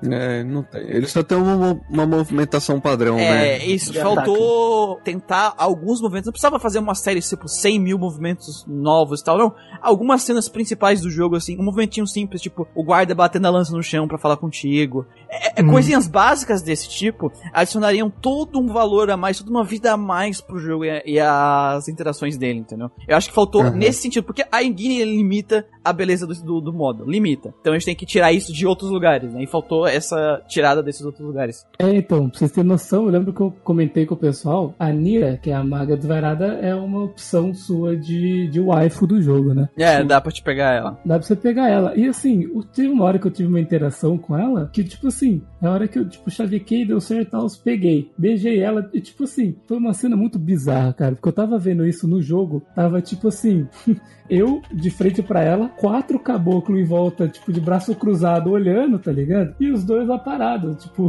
com uma cena muito bizarra, sabe? Uhum. Tipo, que porra é essa? E ninguém se movimentando, sabe? Todo mundo parado. Eu Sim. falei, nossa, Nossa, e, e- e é foda que não é algo muito difícil de fazer. É o, o último set que eu tava jogando tem uma, tem uma, tem uma seed quest. Na verdade é a quest principal. Você pega uma mulher casada e, uma- e na hora que você tem a opção de Nice. você beijar ela, os dois bonecos, tipo, um fica perto do outro, sabe? Pra te dar essa, esse, Essa noção, né? Essa... essa noção, essa resposta visual do que Isso. tá acontecendo. Faltou muita resposta visual. O O jogo tem muito problema. Até nas batalhas, às vezes, tu tá batalhando, ele tá batendo e não tem resposta visual do acerto. Não- Não tem Exatamente. muita resposta visual do dano. assim. Só quando o bicho morre, às vezes, de um hit só, ele explode. É a única recompensa visual, às vezes, que tu tem, assim. É, o jogo, ele, é- ele, ele tem esses problemas visuais, sim. A Engine limita, mas eu acho que faltou a, a eles usarem outros caminhos pra tentar lidar com essa limitação, hein, da, da.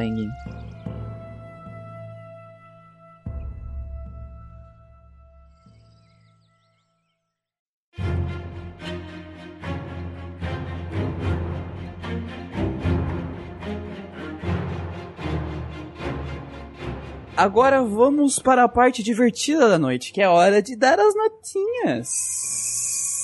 Pra quem não conhece as notas do Gradcast ainda, a gente avalia o jogo em três quesitos: enredo dos seus personagens, jogabilidade dos seus elementos e a parte artística do jogo, sempre levando em consideração o que é mais importante para um RPG na hora de dar a nota final e compartilhando a experiência pessoal do jogador com o jogo. As nossas notas vão de E, que significa que esse pessoa não recomenda esse jogo para ninguém porque é uma porcaria, até a nota A, que ela significa o jogo é um excelente jogo. E a gente tem a, nota- a nossa nota especial S, que quando o jogo supera as nossas expectativas, ele é muito mais do que a gente esperava. E ele é um jogo já merecedor de nota A, ele ganha essa estrelinha. E para cada elemento que a gente deu uma nota S, uma estrelinha, ele se multiplica, então o jogador, o jogo pode receber um S, dois S, ou tipo S, que é a nota perfeita insuperável, especial A com três estrelinhas. Então vamos lá. A gente sorteia aqui na nossa gacha machine.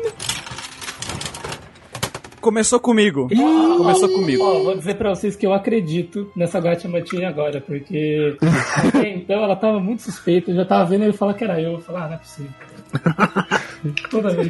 de novo. Então, assim, eu fui uma pessoa que é um dos casos de pessoas que não tiveram contato com Dungeons Dragons na minha vida de RPG. De RPG de mesa, né? Por quê? Porque, como eu falei, quando eu era criança com meus amigos, a gente foi na feira e não tinha Dungeons Dragons, a gente não tinha amigos que tinham D&D. A gente inventava os nossos próprios RPGs porque a gente tinha ouvido falar e a gente achou um livro que era, eu acho que era um livro da Diamond, assim, que era aqueles, aqueles sistemas ultra genéricos que o livro vem em sistema pra te fazer qualquer tipo de aventura. Tipo, tinha até aventura de mecha no negócio. E aí eu fiquei a minha vida inteira jogando isso, então depois jogando RPG eletrônico, principalmente o de RPG, o Baldur's Gate era uma coisa que eu não sabia o que esperar. O jogo, na questão do enredo, ele te entrega uma premissa interessante e um final interessante que te dá um gancho pra uma continuação e que eu, pessoalmente, quero ver e eu quero jogar o Baldur's Gate 2 porque eu fiquei interessado. Só que, como a gente falou, o meio dessa narrativa é cansativo. Tem uma barriga assim que, nossa, parece que a história não anda pra frente de jeito nenhum. Chega a ser chato o, o meio do jogo. Isso pra mim quebra muito o clima dele. Os personagens, nossa, cara, cada personagem é tem uma personalidade própria, bem construída, um dublador. É, eles são incríveis, a side quest deles é, é muito, muito interessante de fazer.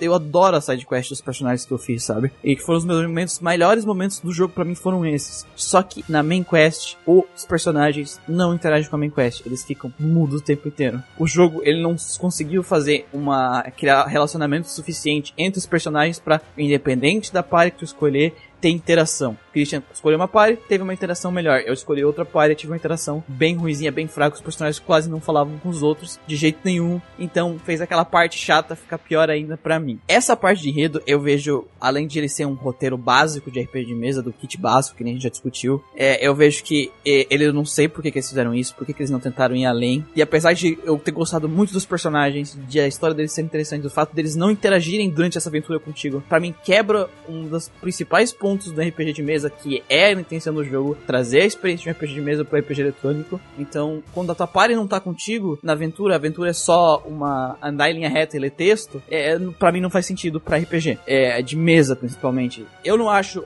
a história de Baldur's Gate ruim. Não, não é isso. Eu não acho ela ruim. Eu acho que teve uma falta, teve um desperdício de potencial de personagem. Teve uma história que ela podia ser básica, mas ela podia ser trabalhada de uma forma melhor do que ela foi. Então, para mim, em questão de enredo dos personagens, eu vou dar uma nota C, que é a nota que a gente dá para coisas que estão medianas, né? E ele não conseguiu, ele não puxou. Algumas coisas puxaram tudo pra um lado muito negativo e outras coisas puxaram tudo pra um lado muito positivo. Então, eu fiquei nesse meio termo. O combate do jogo a parte de gameplay, exploração. Se eu fosse dar uma nota só para a exploração, só para a exploração, só para a, recompensa, a recompensação, as side quests e essas coisas todas que tu ganha por explorar, da forma que, os, que os mapas são construídos para explorar, tudo isso, se eu fosse dar nota só para isso, com certeza seria um S, seria uma nota especial, porque, eu, cara, é, é difícil ver RPGs que fazem mapas desse jeito que o Baldur's Gate fez, que dá uma exploração tão recompensadora, não linear, da forma que ele fez, ele ainda usou o mapa mapa mundi, que era uma coisa que a gente sempre fala que rouba a experiência de um jogo de aventura, ele conseguiu usar de uma maneira que mostrando que dá para te usar isso sem roubar a aventura. Então, com certeza seria um S. Só que a gente tem um combate. E o combate tem o mesmo problema que eu falei da, dos personagens na, na história. Dependendo da parte que tu escolha, o combate ele pode ser mais interessante ou menos interessante. Que isso é uma coisa que o próprio Christian falou, que a gente viu que veio do sistema e que devia ter sido adaptado sim, porque quando tu tá trazendo uma mídia de um tipo de mídia para outra e tu vê que essa mídia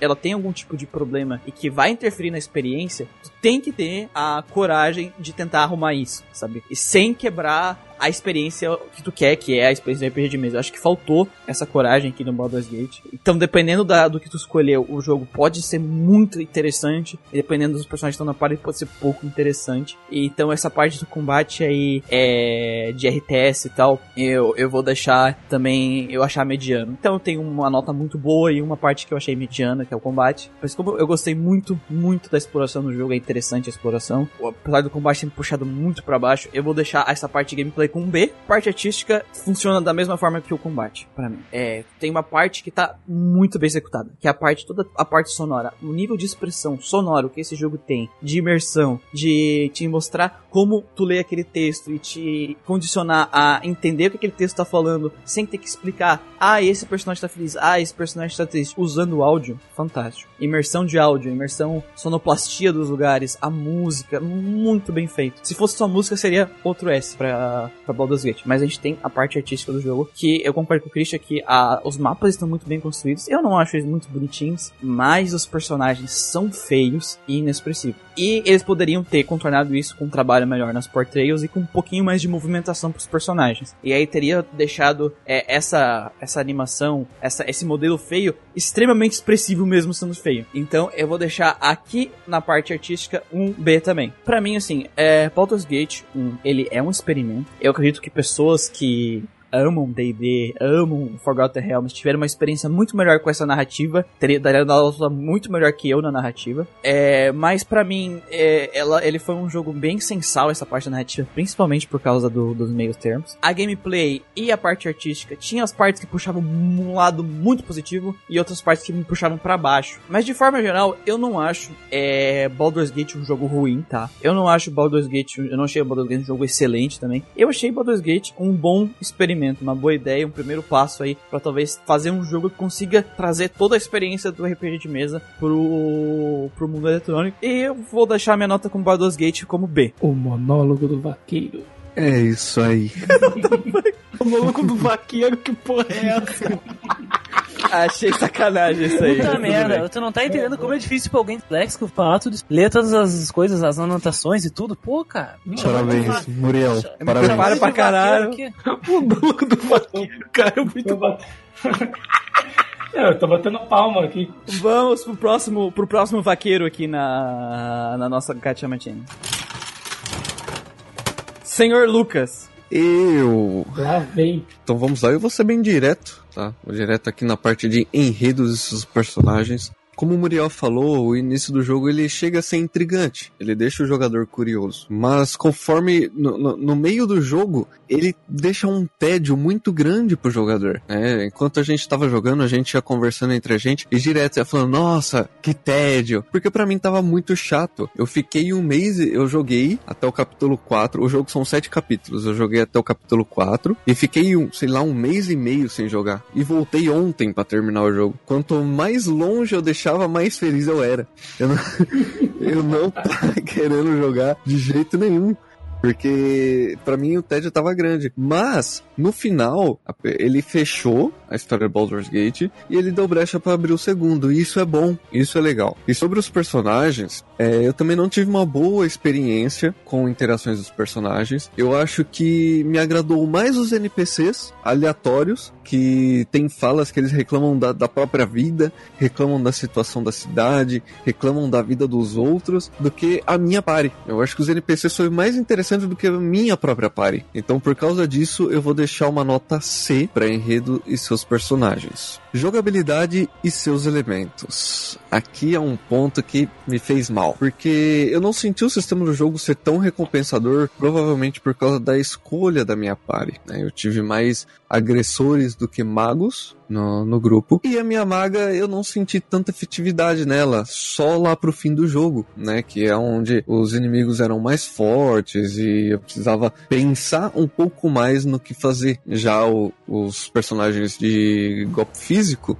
era só deixar batendo. Eu tenho a impressão que se eu jogasse esse jogo, o- os episódios 2 e 4 no modo automático, eu teria passado também sem nenhum problema. É, o grinding eu também não vi necessidade, né? O jogo ele é rico, realmente rico de história que não te dá empolgação de ver. Ele não te dá empolgação porque você tá cuidando da vida dos outros. A quest principal fica de segundo plano no jogo, mas ele tem sim. O pessoal na internet diz que o jogo chega a ser 250 horas se você for completar todas as quests, se você for caçar as coisas. E até recentemente tinha gente ainda descobrindo coisas sobre o Baldur's Gate. E a, navega- a navegação e exploração do, do mapa é realmente legal, né? As cidades ela tem muita coisa para você vasculhar, muitos baús, muitos armários, livros para todo lado para você ler um pouco sobre a história de Baldur's Gate, do mundo ali de Forgotten Realms, mas mesmo assim, por causa do peso da jogabilidade, eu vou deixar isso aí como uma nota C também. Elementos gráficos.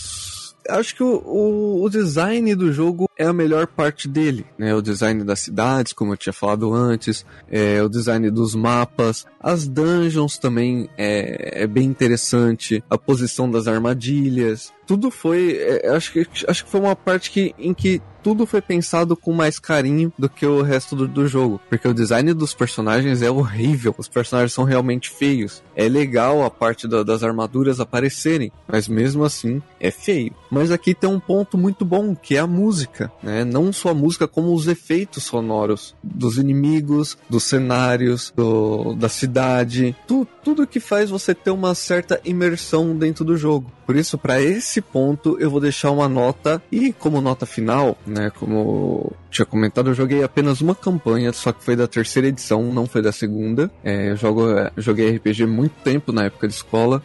Parei faz tempo também, mas eu não senti como se eu estivesse jogando um RPG que foi escrito é, num livro. É, Talvez esse tédio que passou no meio do jogo não me deu vontade de me aprofundar mais no que diz respeito ao lore do mundo inteiro. Por isso, eu vou deixar uma nota C. como nota final do jogo. Certo, então temos um B e um C para Baldur's Gate. Vamos para a nossa Gacha. Sr. Christian. Lá vem a palestrinha. Bom, pra quem não sabe, é, mas imagino que a maioria que já acompanha o nosso podcast sabe muito bem como nós dividimos as coisas, assim como os meninos já fizeram, né? Enredo e seus personagens, jogabilidade, elementos e elementos gráficos. Dentro do enredo e seus personagens, que é a primeira coisa que nós vamos, que eu vou falar aqui na, em questão, dividimos em avaliação do enredo e avaliação sobre os personagens do jogo. Eu fico em conflito em relação ao enredo do jogo, porque existe uma introdução muito interessante, existe um desenrolar muito interessante a partir do capítulo 5, que trata sobre questões políticas, uma coisa não tão comum, que a gente fala, que basicamente pega o que tinha na época, Diablo, era Hack and Slash, era Musou, né, como diz aí o nosso, o nosso amigo aí do chat online, ou Fallout, que é uma coisa mais pós-apocalíptica e tal. Então era diferente. E tem essa barriga terrível, tem essa encheção, né? Que não precisava, era desnecessária, era basicamente o espaço que imagino que os desenvolvedores estabeleceram para o jogador explorar essa infinidade, né? Essas duzentas e poucas horas, se ele quisesse. Infelizmente, existe uma falta de foco, a narrativa do jogo ela se torna enfadonha. Isso é um problema sério, principalmente para uma um jogo que tem essa pretensão de ser uma adaptação de um RPG, sistema de RPG de mesa, porque isso é uma coisa inadmissível em RPG de mesa, né? Eu, como mestre por anos, DM, né, Dungeon Master por anos, eu, eu, eu vejo isso e eu, eu tô criticando definitivamente. Por outro lado, tem a questão de Forgotten Realms. Ser Forgotten Realms não é uma coisa positiva e nem negativa. Porém, tem uma questão que temos que levantar. Algumas pessoas podem dizer que a construção de mundo, ela não, não é uma coisa que tem que ser elogiada porque ela já vem pronta dos livros. Mas o desafio que eu vejo na adaptação é exatamente essa: pegar o que existe nos livros e transformar em um jogo eletrônico como um mundo vivo onde as pessoas podem interagir.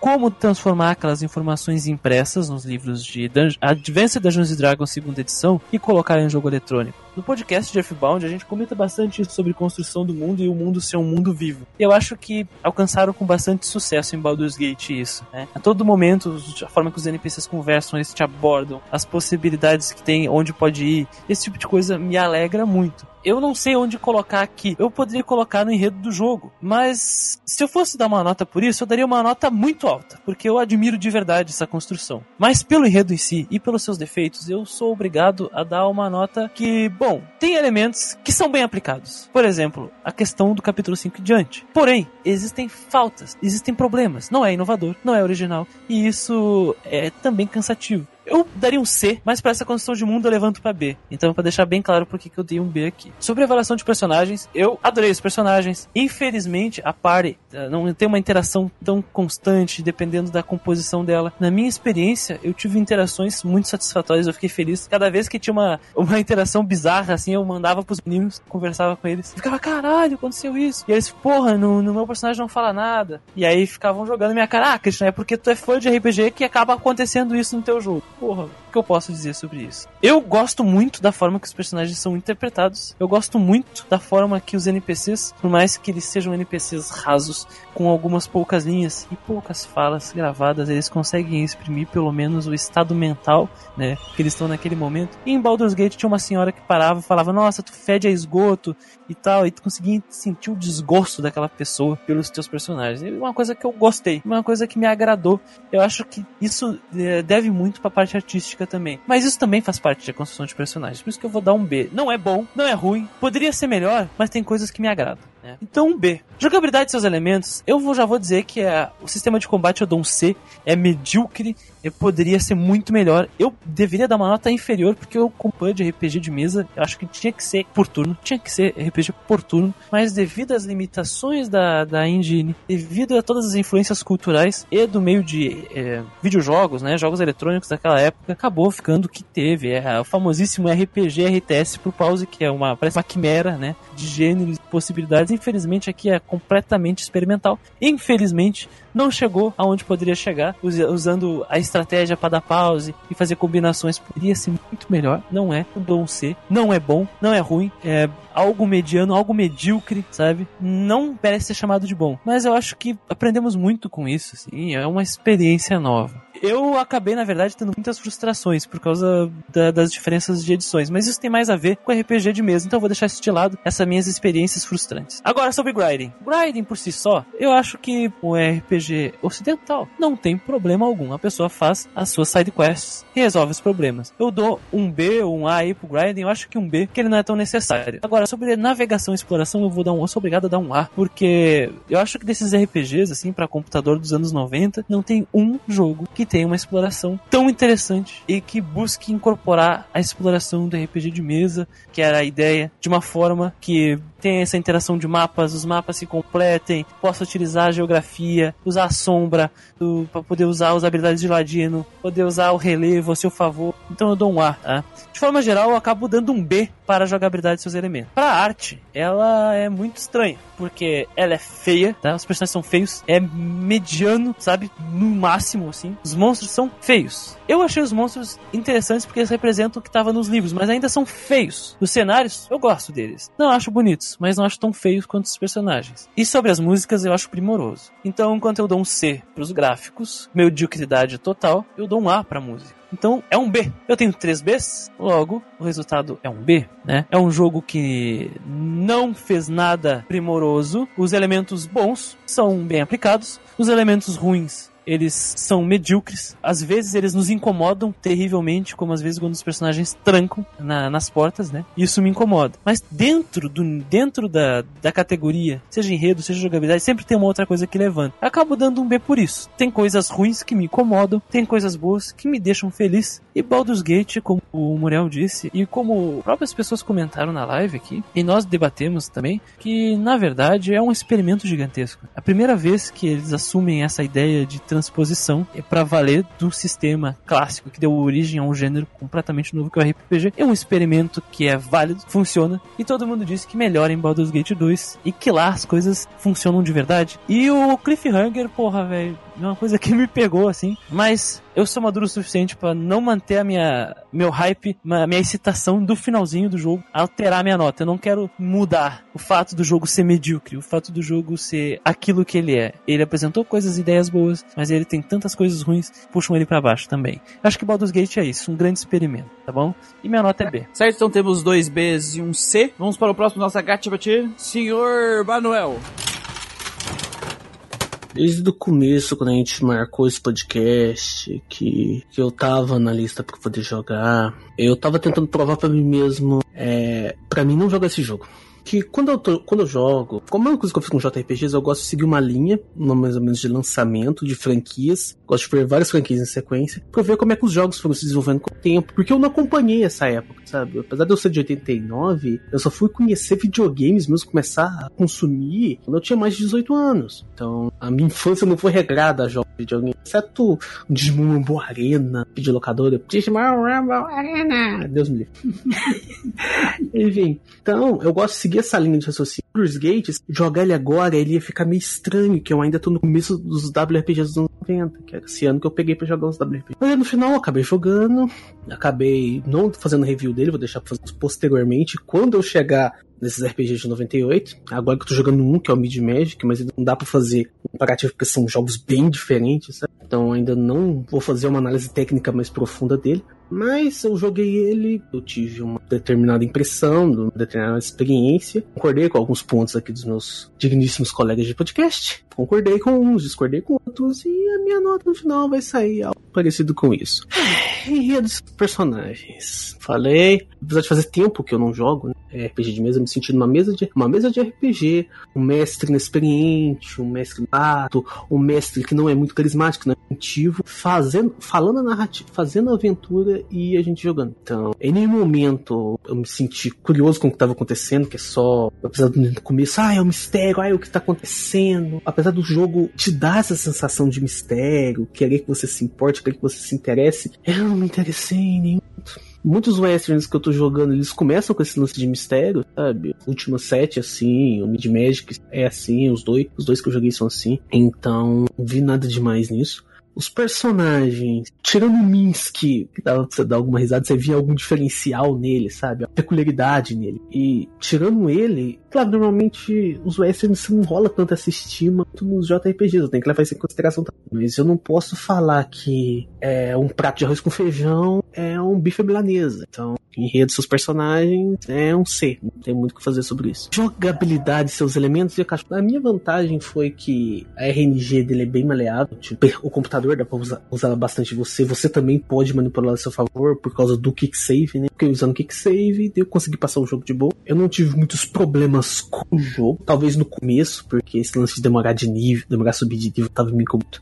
Assim, problemas em si eu não vi, mas posso falar que o jogo é incrível, o gameplay dele é incrível, porque não é uma mistura bizarra de action RPG com isométrica e RTS com paus, um negócio que é tipo quando você vai vai no restaurante, você coloca várias coisas diferentes no prato, você vai misturando e você tenta engolir aquilo. Você até consegue comer, mas o gosto não é muito legal. A questão do sistema de combate é problemático, como a gente comentou aqui. A questão da exploração, geografia, design de cidade, sinceramente me caguei para isso porque eu acho o jogo feio pra cacete, eu vou falar na parte artística. NPCs, Seed Quest, é algo que eu já ando vendo, sabe? Os Western, alguns até melhores, o próprio último set mesmo, tem uma interação que puta que pariu, então nada me impressionou nesse sentido. Normalmente eu daria um C aqui, mas como o gameplay é horrível, eu vou dar um D. E aí a gente entra na parte artística, que eu já dei um pequeno spoiler da parte artística, que, que o jogo é feio pra cacete a estética dele, assim, Gene Infinity. Eu não sei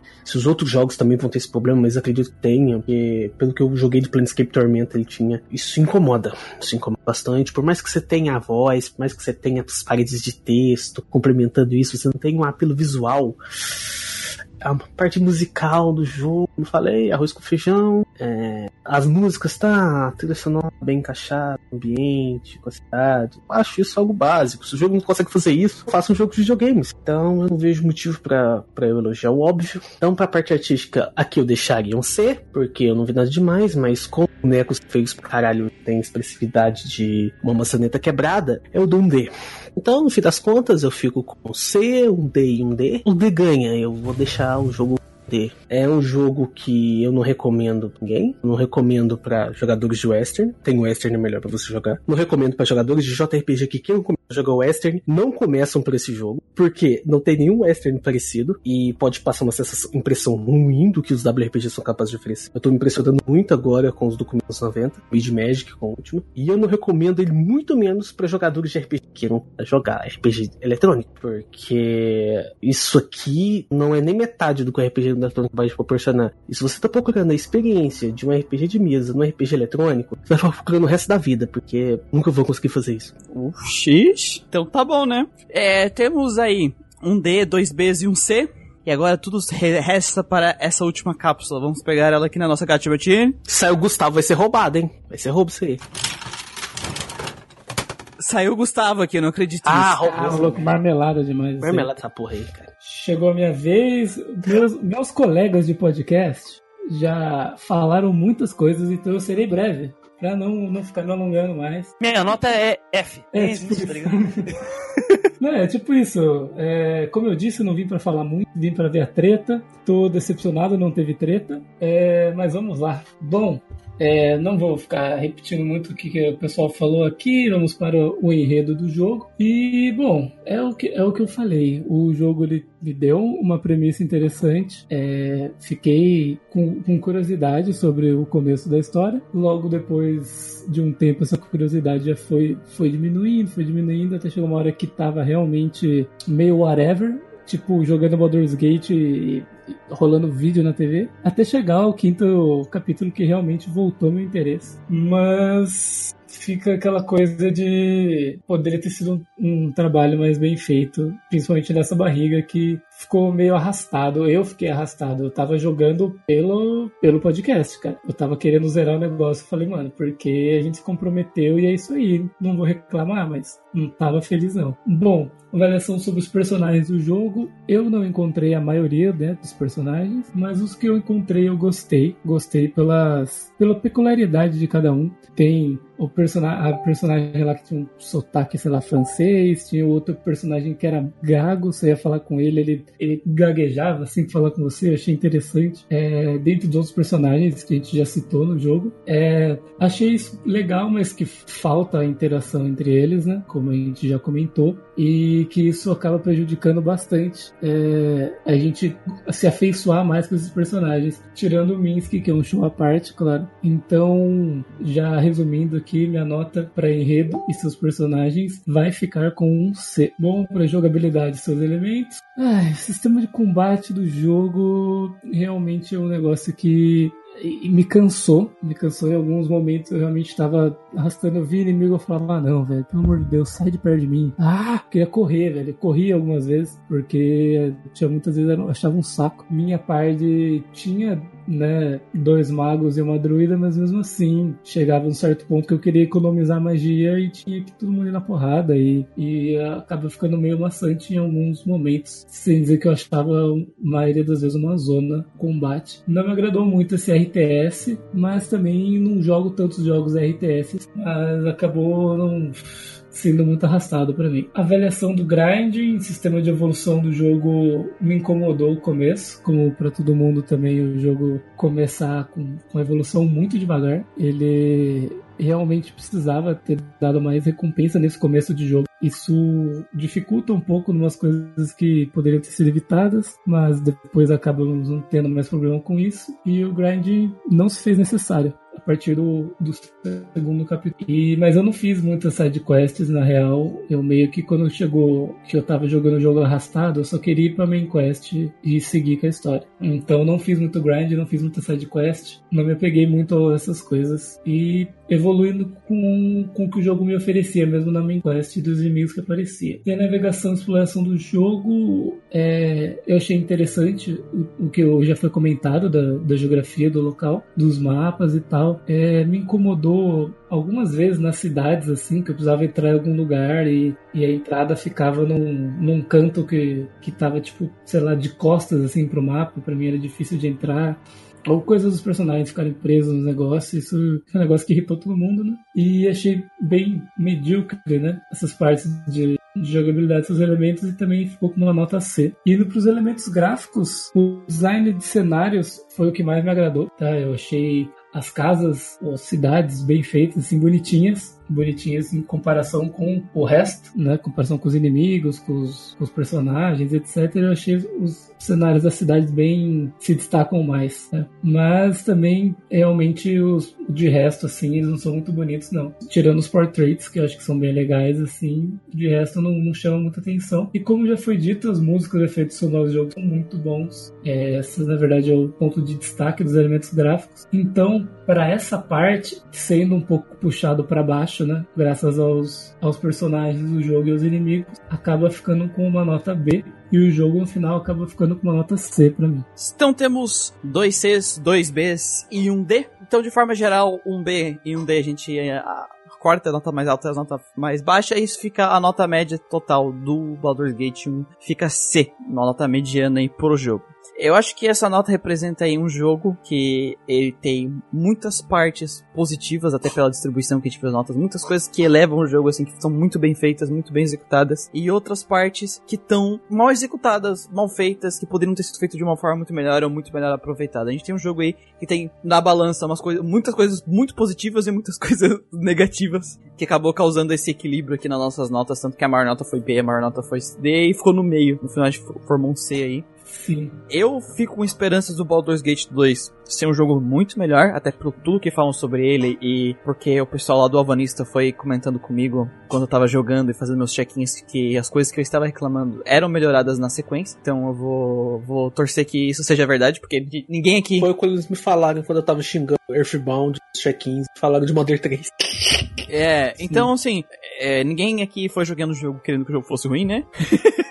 Mas no final essa foi a nossa experiência. E, né, pra quem tá ouvindo aí, só pra avisar, aqui o podcast não acaba, a gente tem a zona de spoilers que a gente vai revelar os plots do jogo. Mas antes disso tem alguns recadinhos. Recadinho muito importante, gente, que a gente tá participando aí de uma campanha coletiva de influencers que é, pessoal, fiquem em casa, tá, gente? É a hashtag Vamos Parar o Brasil. Os influencers estão participando aí pra divulgar. Então, gente, é, é uma situação complicada aqui no nosso país com o coronavírus. Então, vamos respeitar aí a quarentena, vamos ficar em casa, lavar bem a mão e jogar muito RPG. Se possível. De qualquer forma, é muito séria essa situação aí, então, pessoal, levem a sério de verdade, tá? Isso acontece uma vez, basicamente, por média, uma vez a cada 100 anos, um surto de uma doença estranha dessas que afeta o mundo todo. Então, só porque o que, que teve antes não afetou toda a nossa vida de, do mundo todo de uma vez só, não quer dizer que esse não vai. E, e assim, conscientizem, né, seus, seus pais, seus avós, evitem realmente que eles saiam de casa. Tipo assim, se for muito necessário, vai você no lugar deles. Porque realmente é muito perigoso para eles ficarem nas ruas. No mais, se você tem sugestão para esse podcast ou quer compartilhar qual foi a sua experiência com Baldur's Gate, você pode mandar e-mails para contatogeekquest.gmail.com ou comentar no post de publicação desse podcast nas nossas redes sociais. No Facebook você acha a gente pelo GeekQuest, pelo DRPG Specvô ou no nosso querido do grupo RPGeiros do Grindcast. Torne-se um RPGeiro do Grindcast no Twitter, Instagram e Alvanice você acha a gente pelo Grindcast. E aí já aproveita e segue a gente em todas as redes sociais que a gente posta, além dos podcasts, conteúdo de RPG para as redes sociais, muita discussão, muita conversa, e principalmente no grupo do RPGs do Grindcast, é para você postar suas experiências, é pra gente conversar de RPG, então vai lá. Também estamos fazendo a live da gravação do podcast. Além de ouvir esse podcast editado com 3 horas, você pode ver na íntegra 5, 6 horas de gravação desse podcast no Twitch TV barra Grindingcast. Você também vai, achar, você vai achar as datas das gravações que a gente sempre divulga nas nossas redes sociais. E vai poder então participar, né, Muriel? Também da ao, ao vivaço. Ao vivaço, Macomon, o Hero X aqui, BR, o Giller, o Gyler 93, teve também o Baiano, o Baiano da Espaçonave aqui que participou. Cadê o Baiano? Cadê o Baiano? Tem bastante gente que, que participou. Tem o nosso querido amigo da Espanha, Torrent. É o Torrent também que participou. Muita, muita gente participando aí da live, então venham também fazer parte disso. E depois ouvir o podcast editado pra ver o meu nível de magia. É verdade. Meu nível Mago de skill da magia. 19. No mais, não esqueça de, se você quiser nos ajudar a espalhar a palavra do RPG, de compartilhar o podcast com os seus amigos nas redes sociais. E é isso aí, vamos para os spoilers de Baldur's Gate.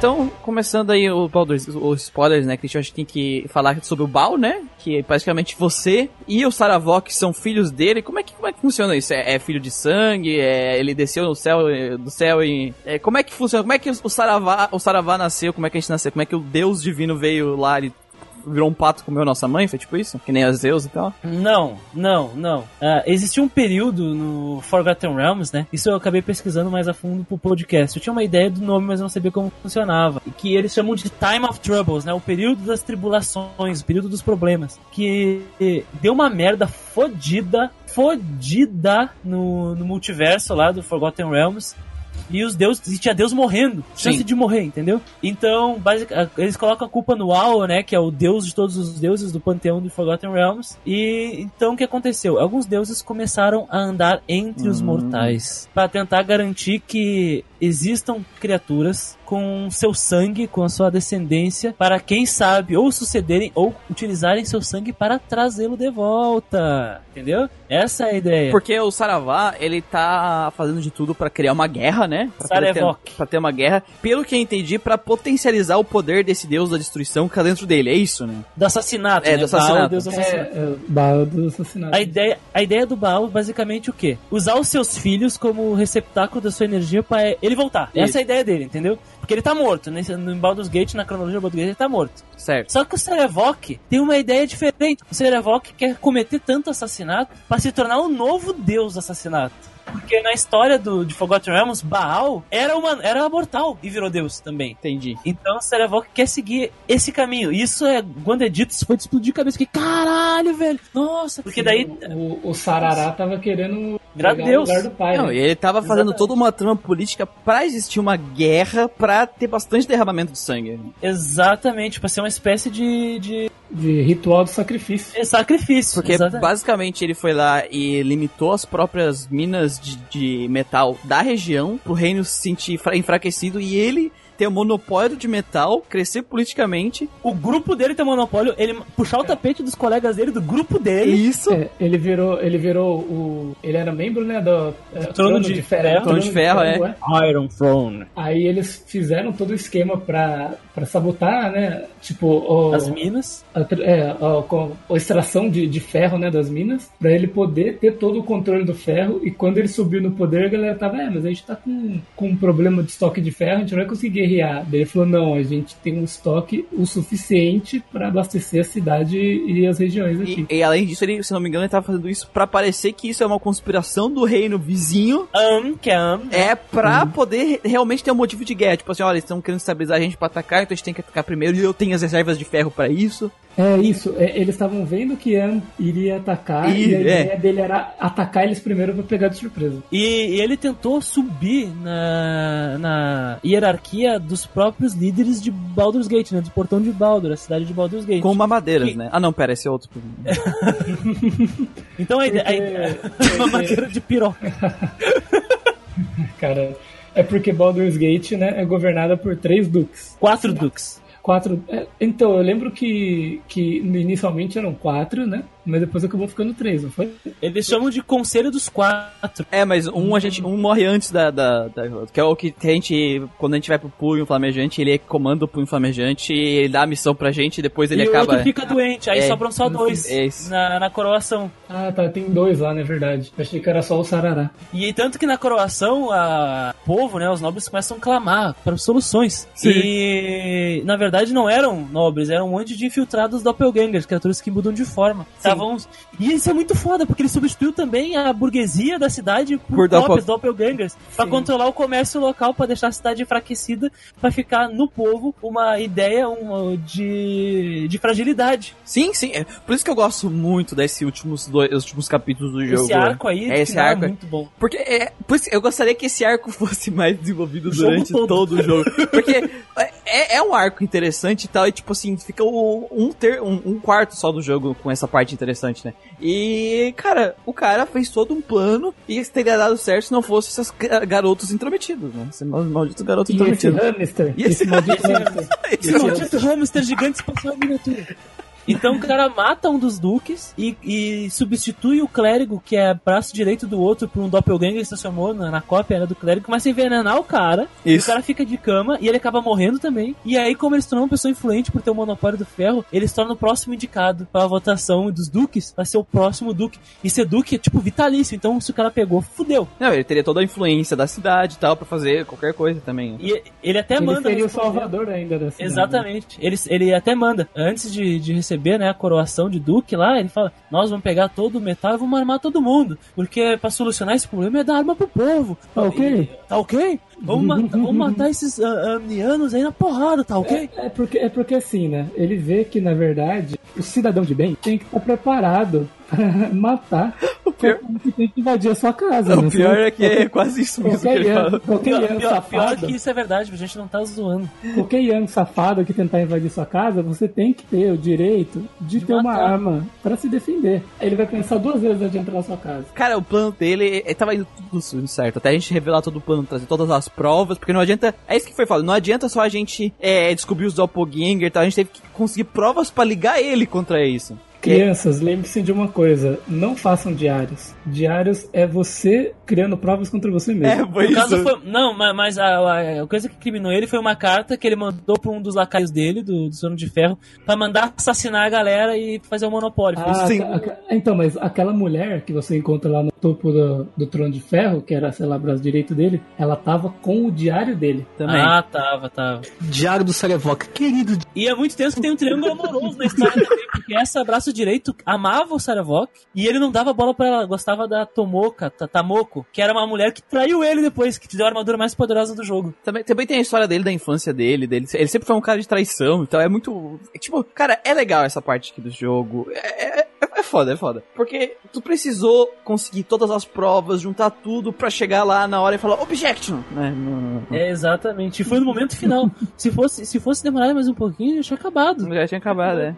E na hora que tu dá o objection e fala, ah, é, meu plano foi, foi, foi descoberto, não tem problema, vou matar todos vocês e vou trocar doppelganger. Um monte de gente em volta da sala também vira doppelganger. E aí fudeu. Porque os doppelganger, se tu tiver azar, ele mata os duques e, fi- e fica uma merda. É, tem os que salvar os na batalha. Isso, tem que tem- salvar os duques e matar os doppelganger e descer a porrada nele. Aí ele foge usando o teleporte, que é muito engraçado. Ele teleporta pra uma, uma guilda de ladrões. Aí o duque lá fala, ó, galera, calma, que eu consigo localizar ele e vou mandar vocês pra lá. Aí aparece todo mundo na guilda de ladrões e o ladrão fica, caralho, tá movimentado pra caralho isso aqui, hein? Vocês não respeitam, não?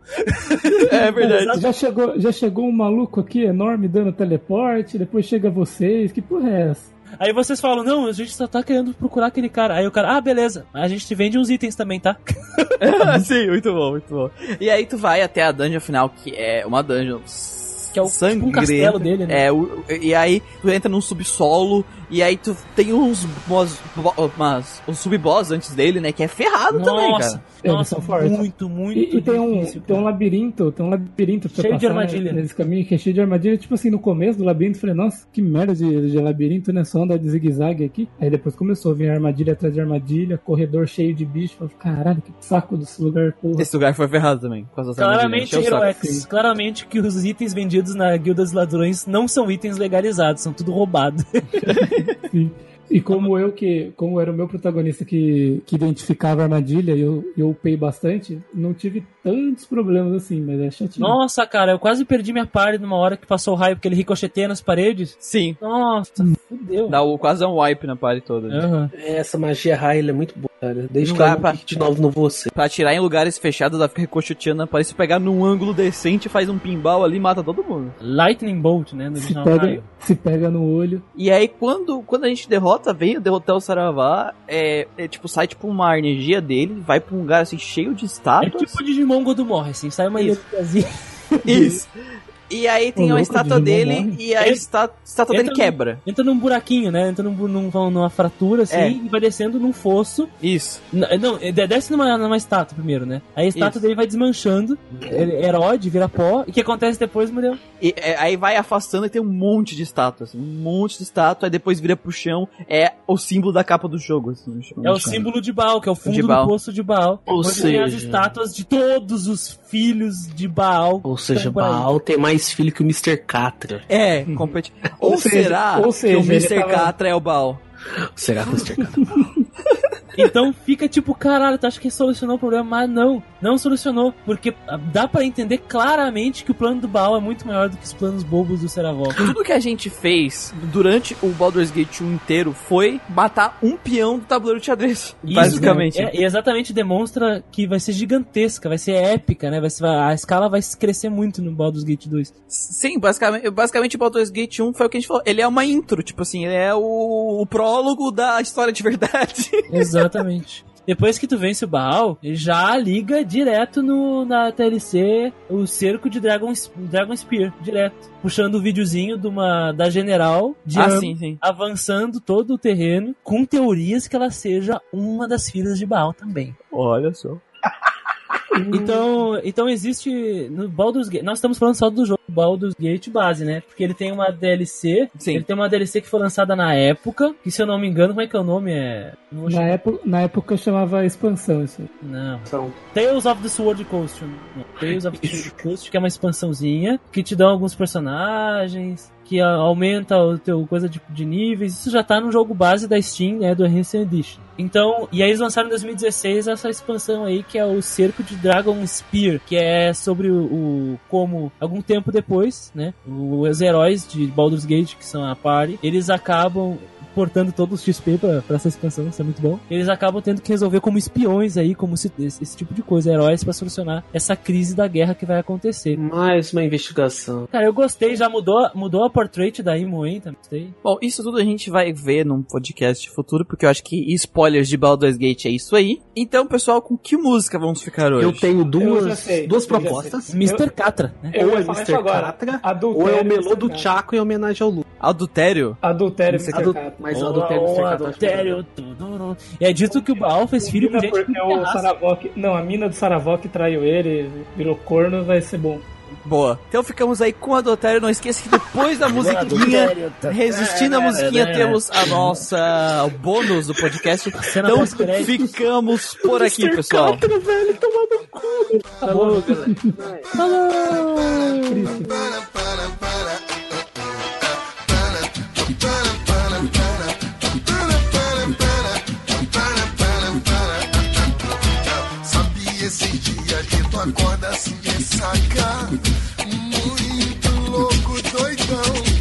Sua roupa tá cheia de lama e a cachorra tá na cama. É o dia que a orgia tomou conta de mim assim. Ah, Eu saio com o Léo, o Edgar e o Denis Vem o Sandrinho, vão pra onde? É, na 4x4 a gente zoa. Hoje energético quanta mulher boa. Ui, o bagulho tá Vai rolar o adultério para, para, para.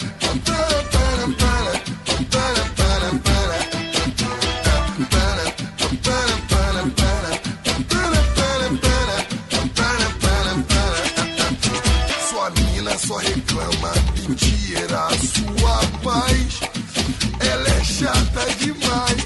Procura a profissional, meu mano, que ela sabe o que faz. Cima de mim. Assim, antes, durante e depois. É, até o fim. Vamos lá, vamos lá, vamos lá, vamos lá. Sentada no meu colo, a gente zoa. Gata, que delícia.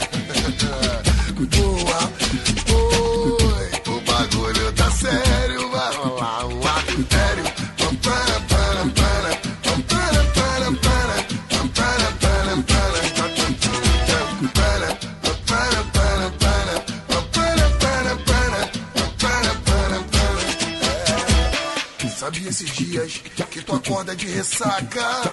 Muito louco, doidão. Sua roupa tá cheia de lama e a cachorra tá na cama. É o dia que a orgia tomou conta de mim. É, nanana. Eu saio com o Cadão, o Edgar, o Denis e o Sandrinho vão pra onde? Oi, na 4x4 a gente zoa. Hoje energético, quanta mulher boa. Ui, o bagulho tá sério, vai rolar o adultério. Para, para, Para,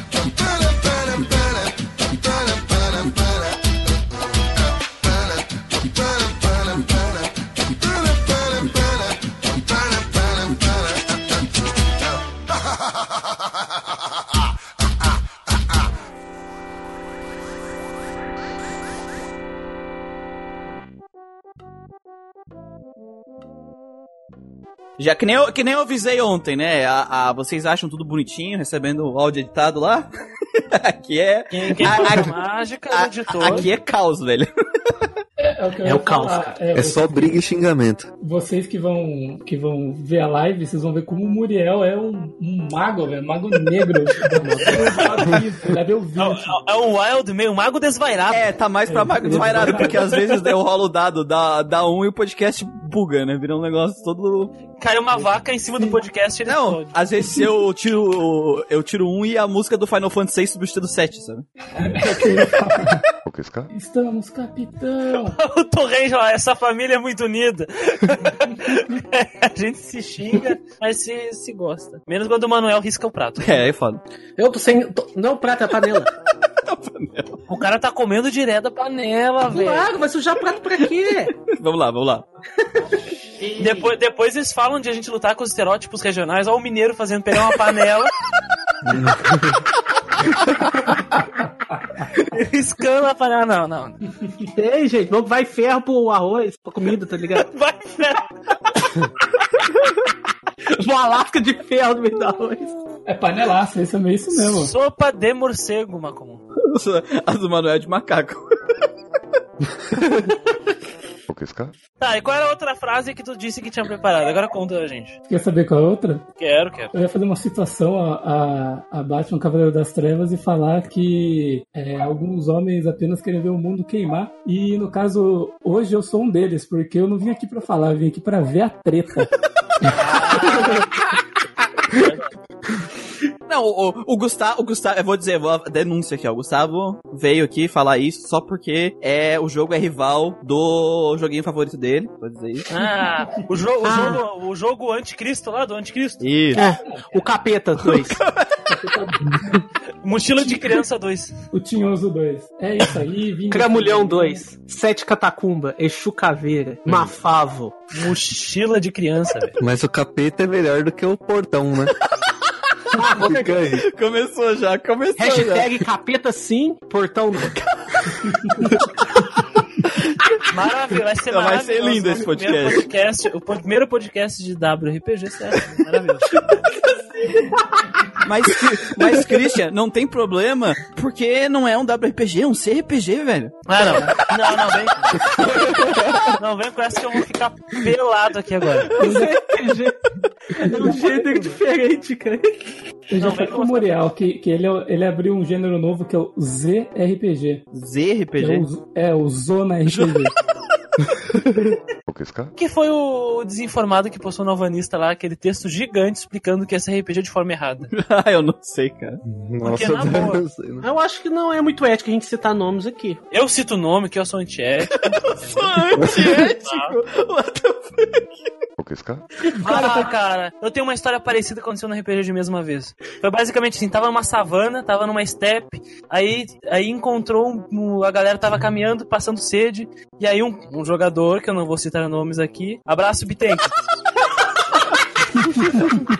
Eu falei, e aí vocês encontram uma. Como é que é? O nome daquela. Era um. Era um, um cervo. Era um, era um cervo. É tipo aqueles, aqueles bichos que, que os leão comem na savana. Esqueci, eu, eu usei o nome certo. ah, tá, eu sei. Era uma- Viado. Não era viado. Não, é- não é viado, é tipo, sei, sei, essa porra aí. Antílope. O antílope, o antílope. Tem um antílope morto na estrada.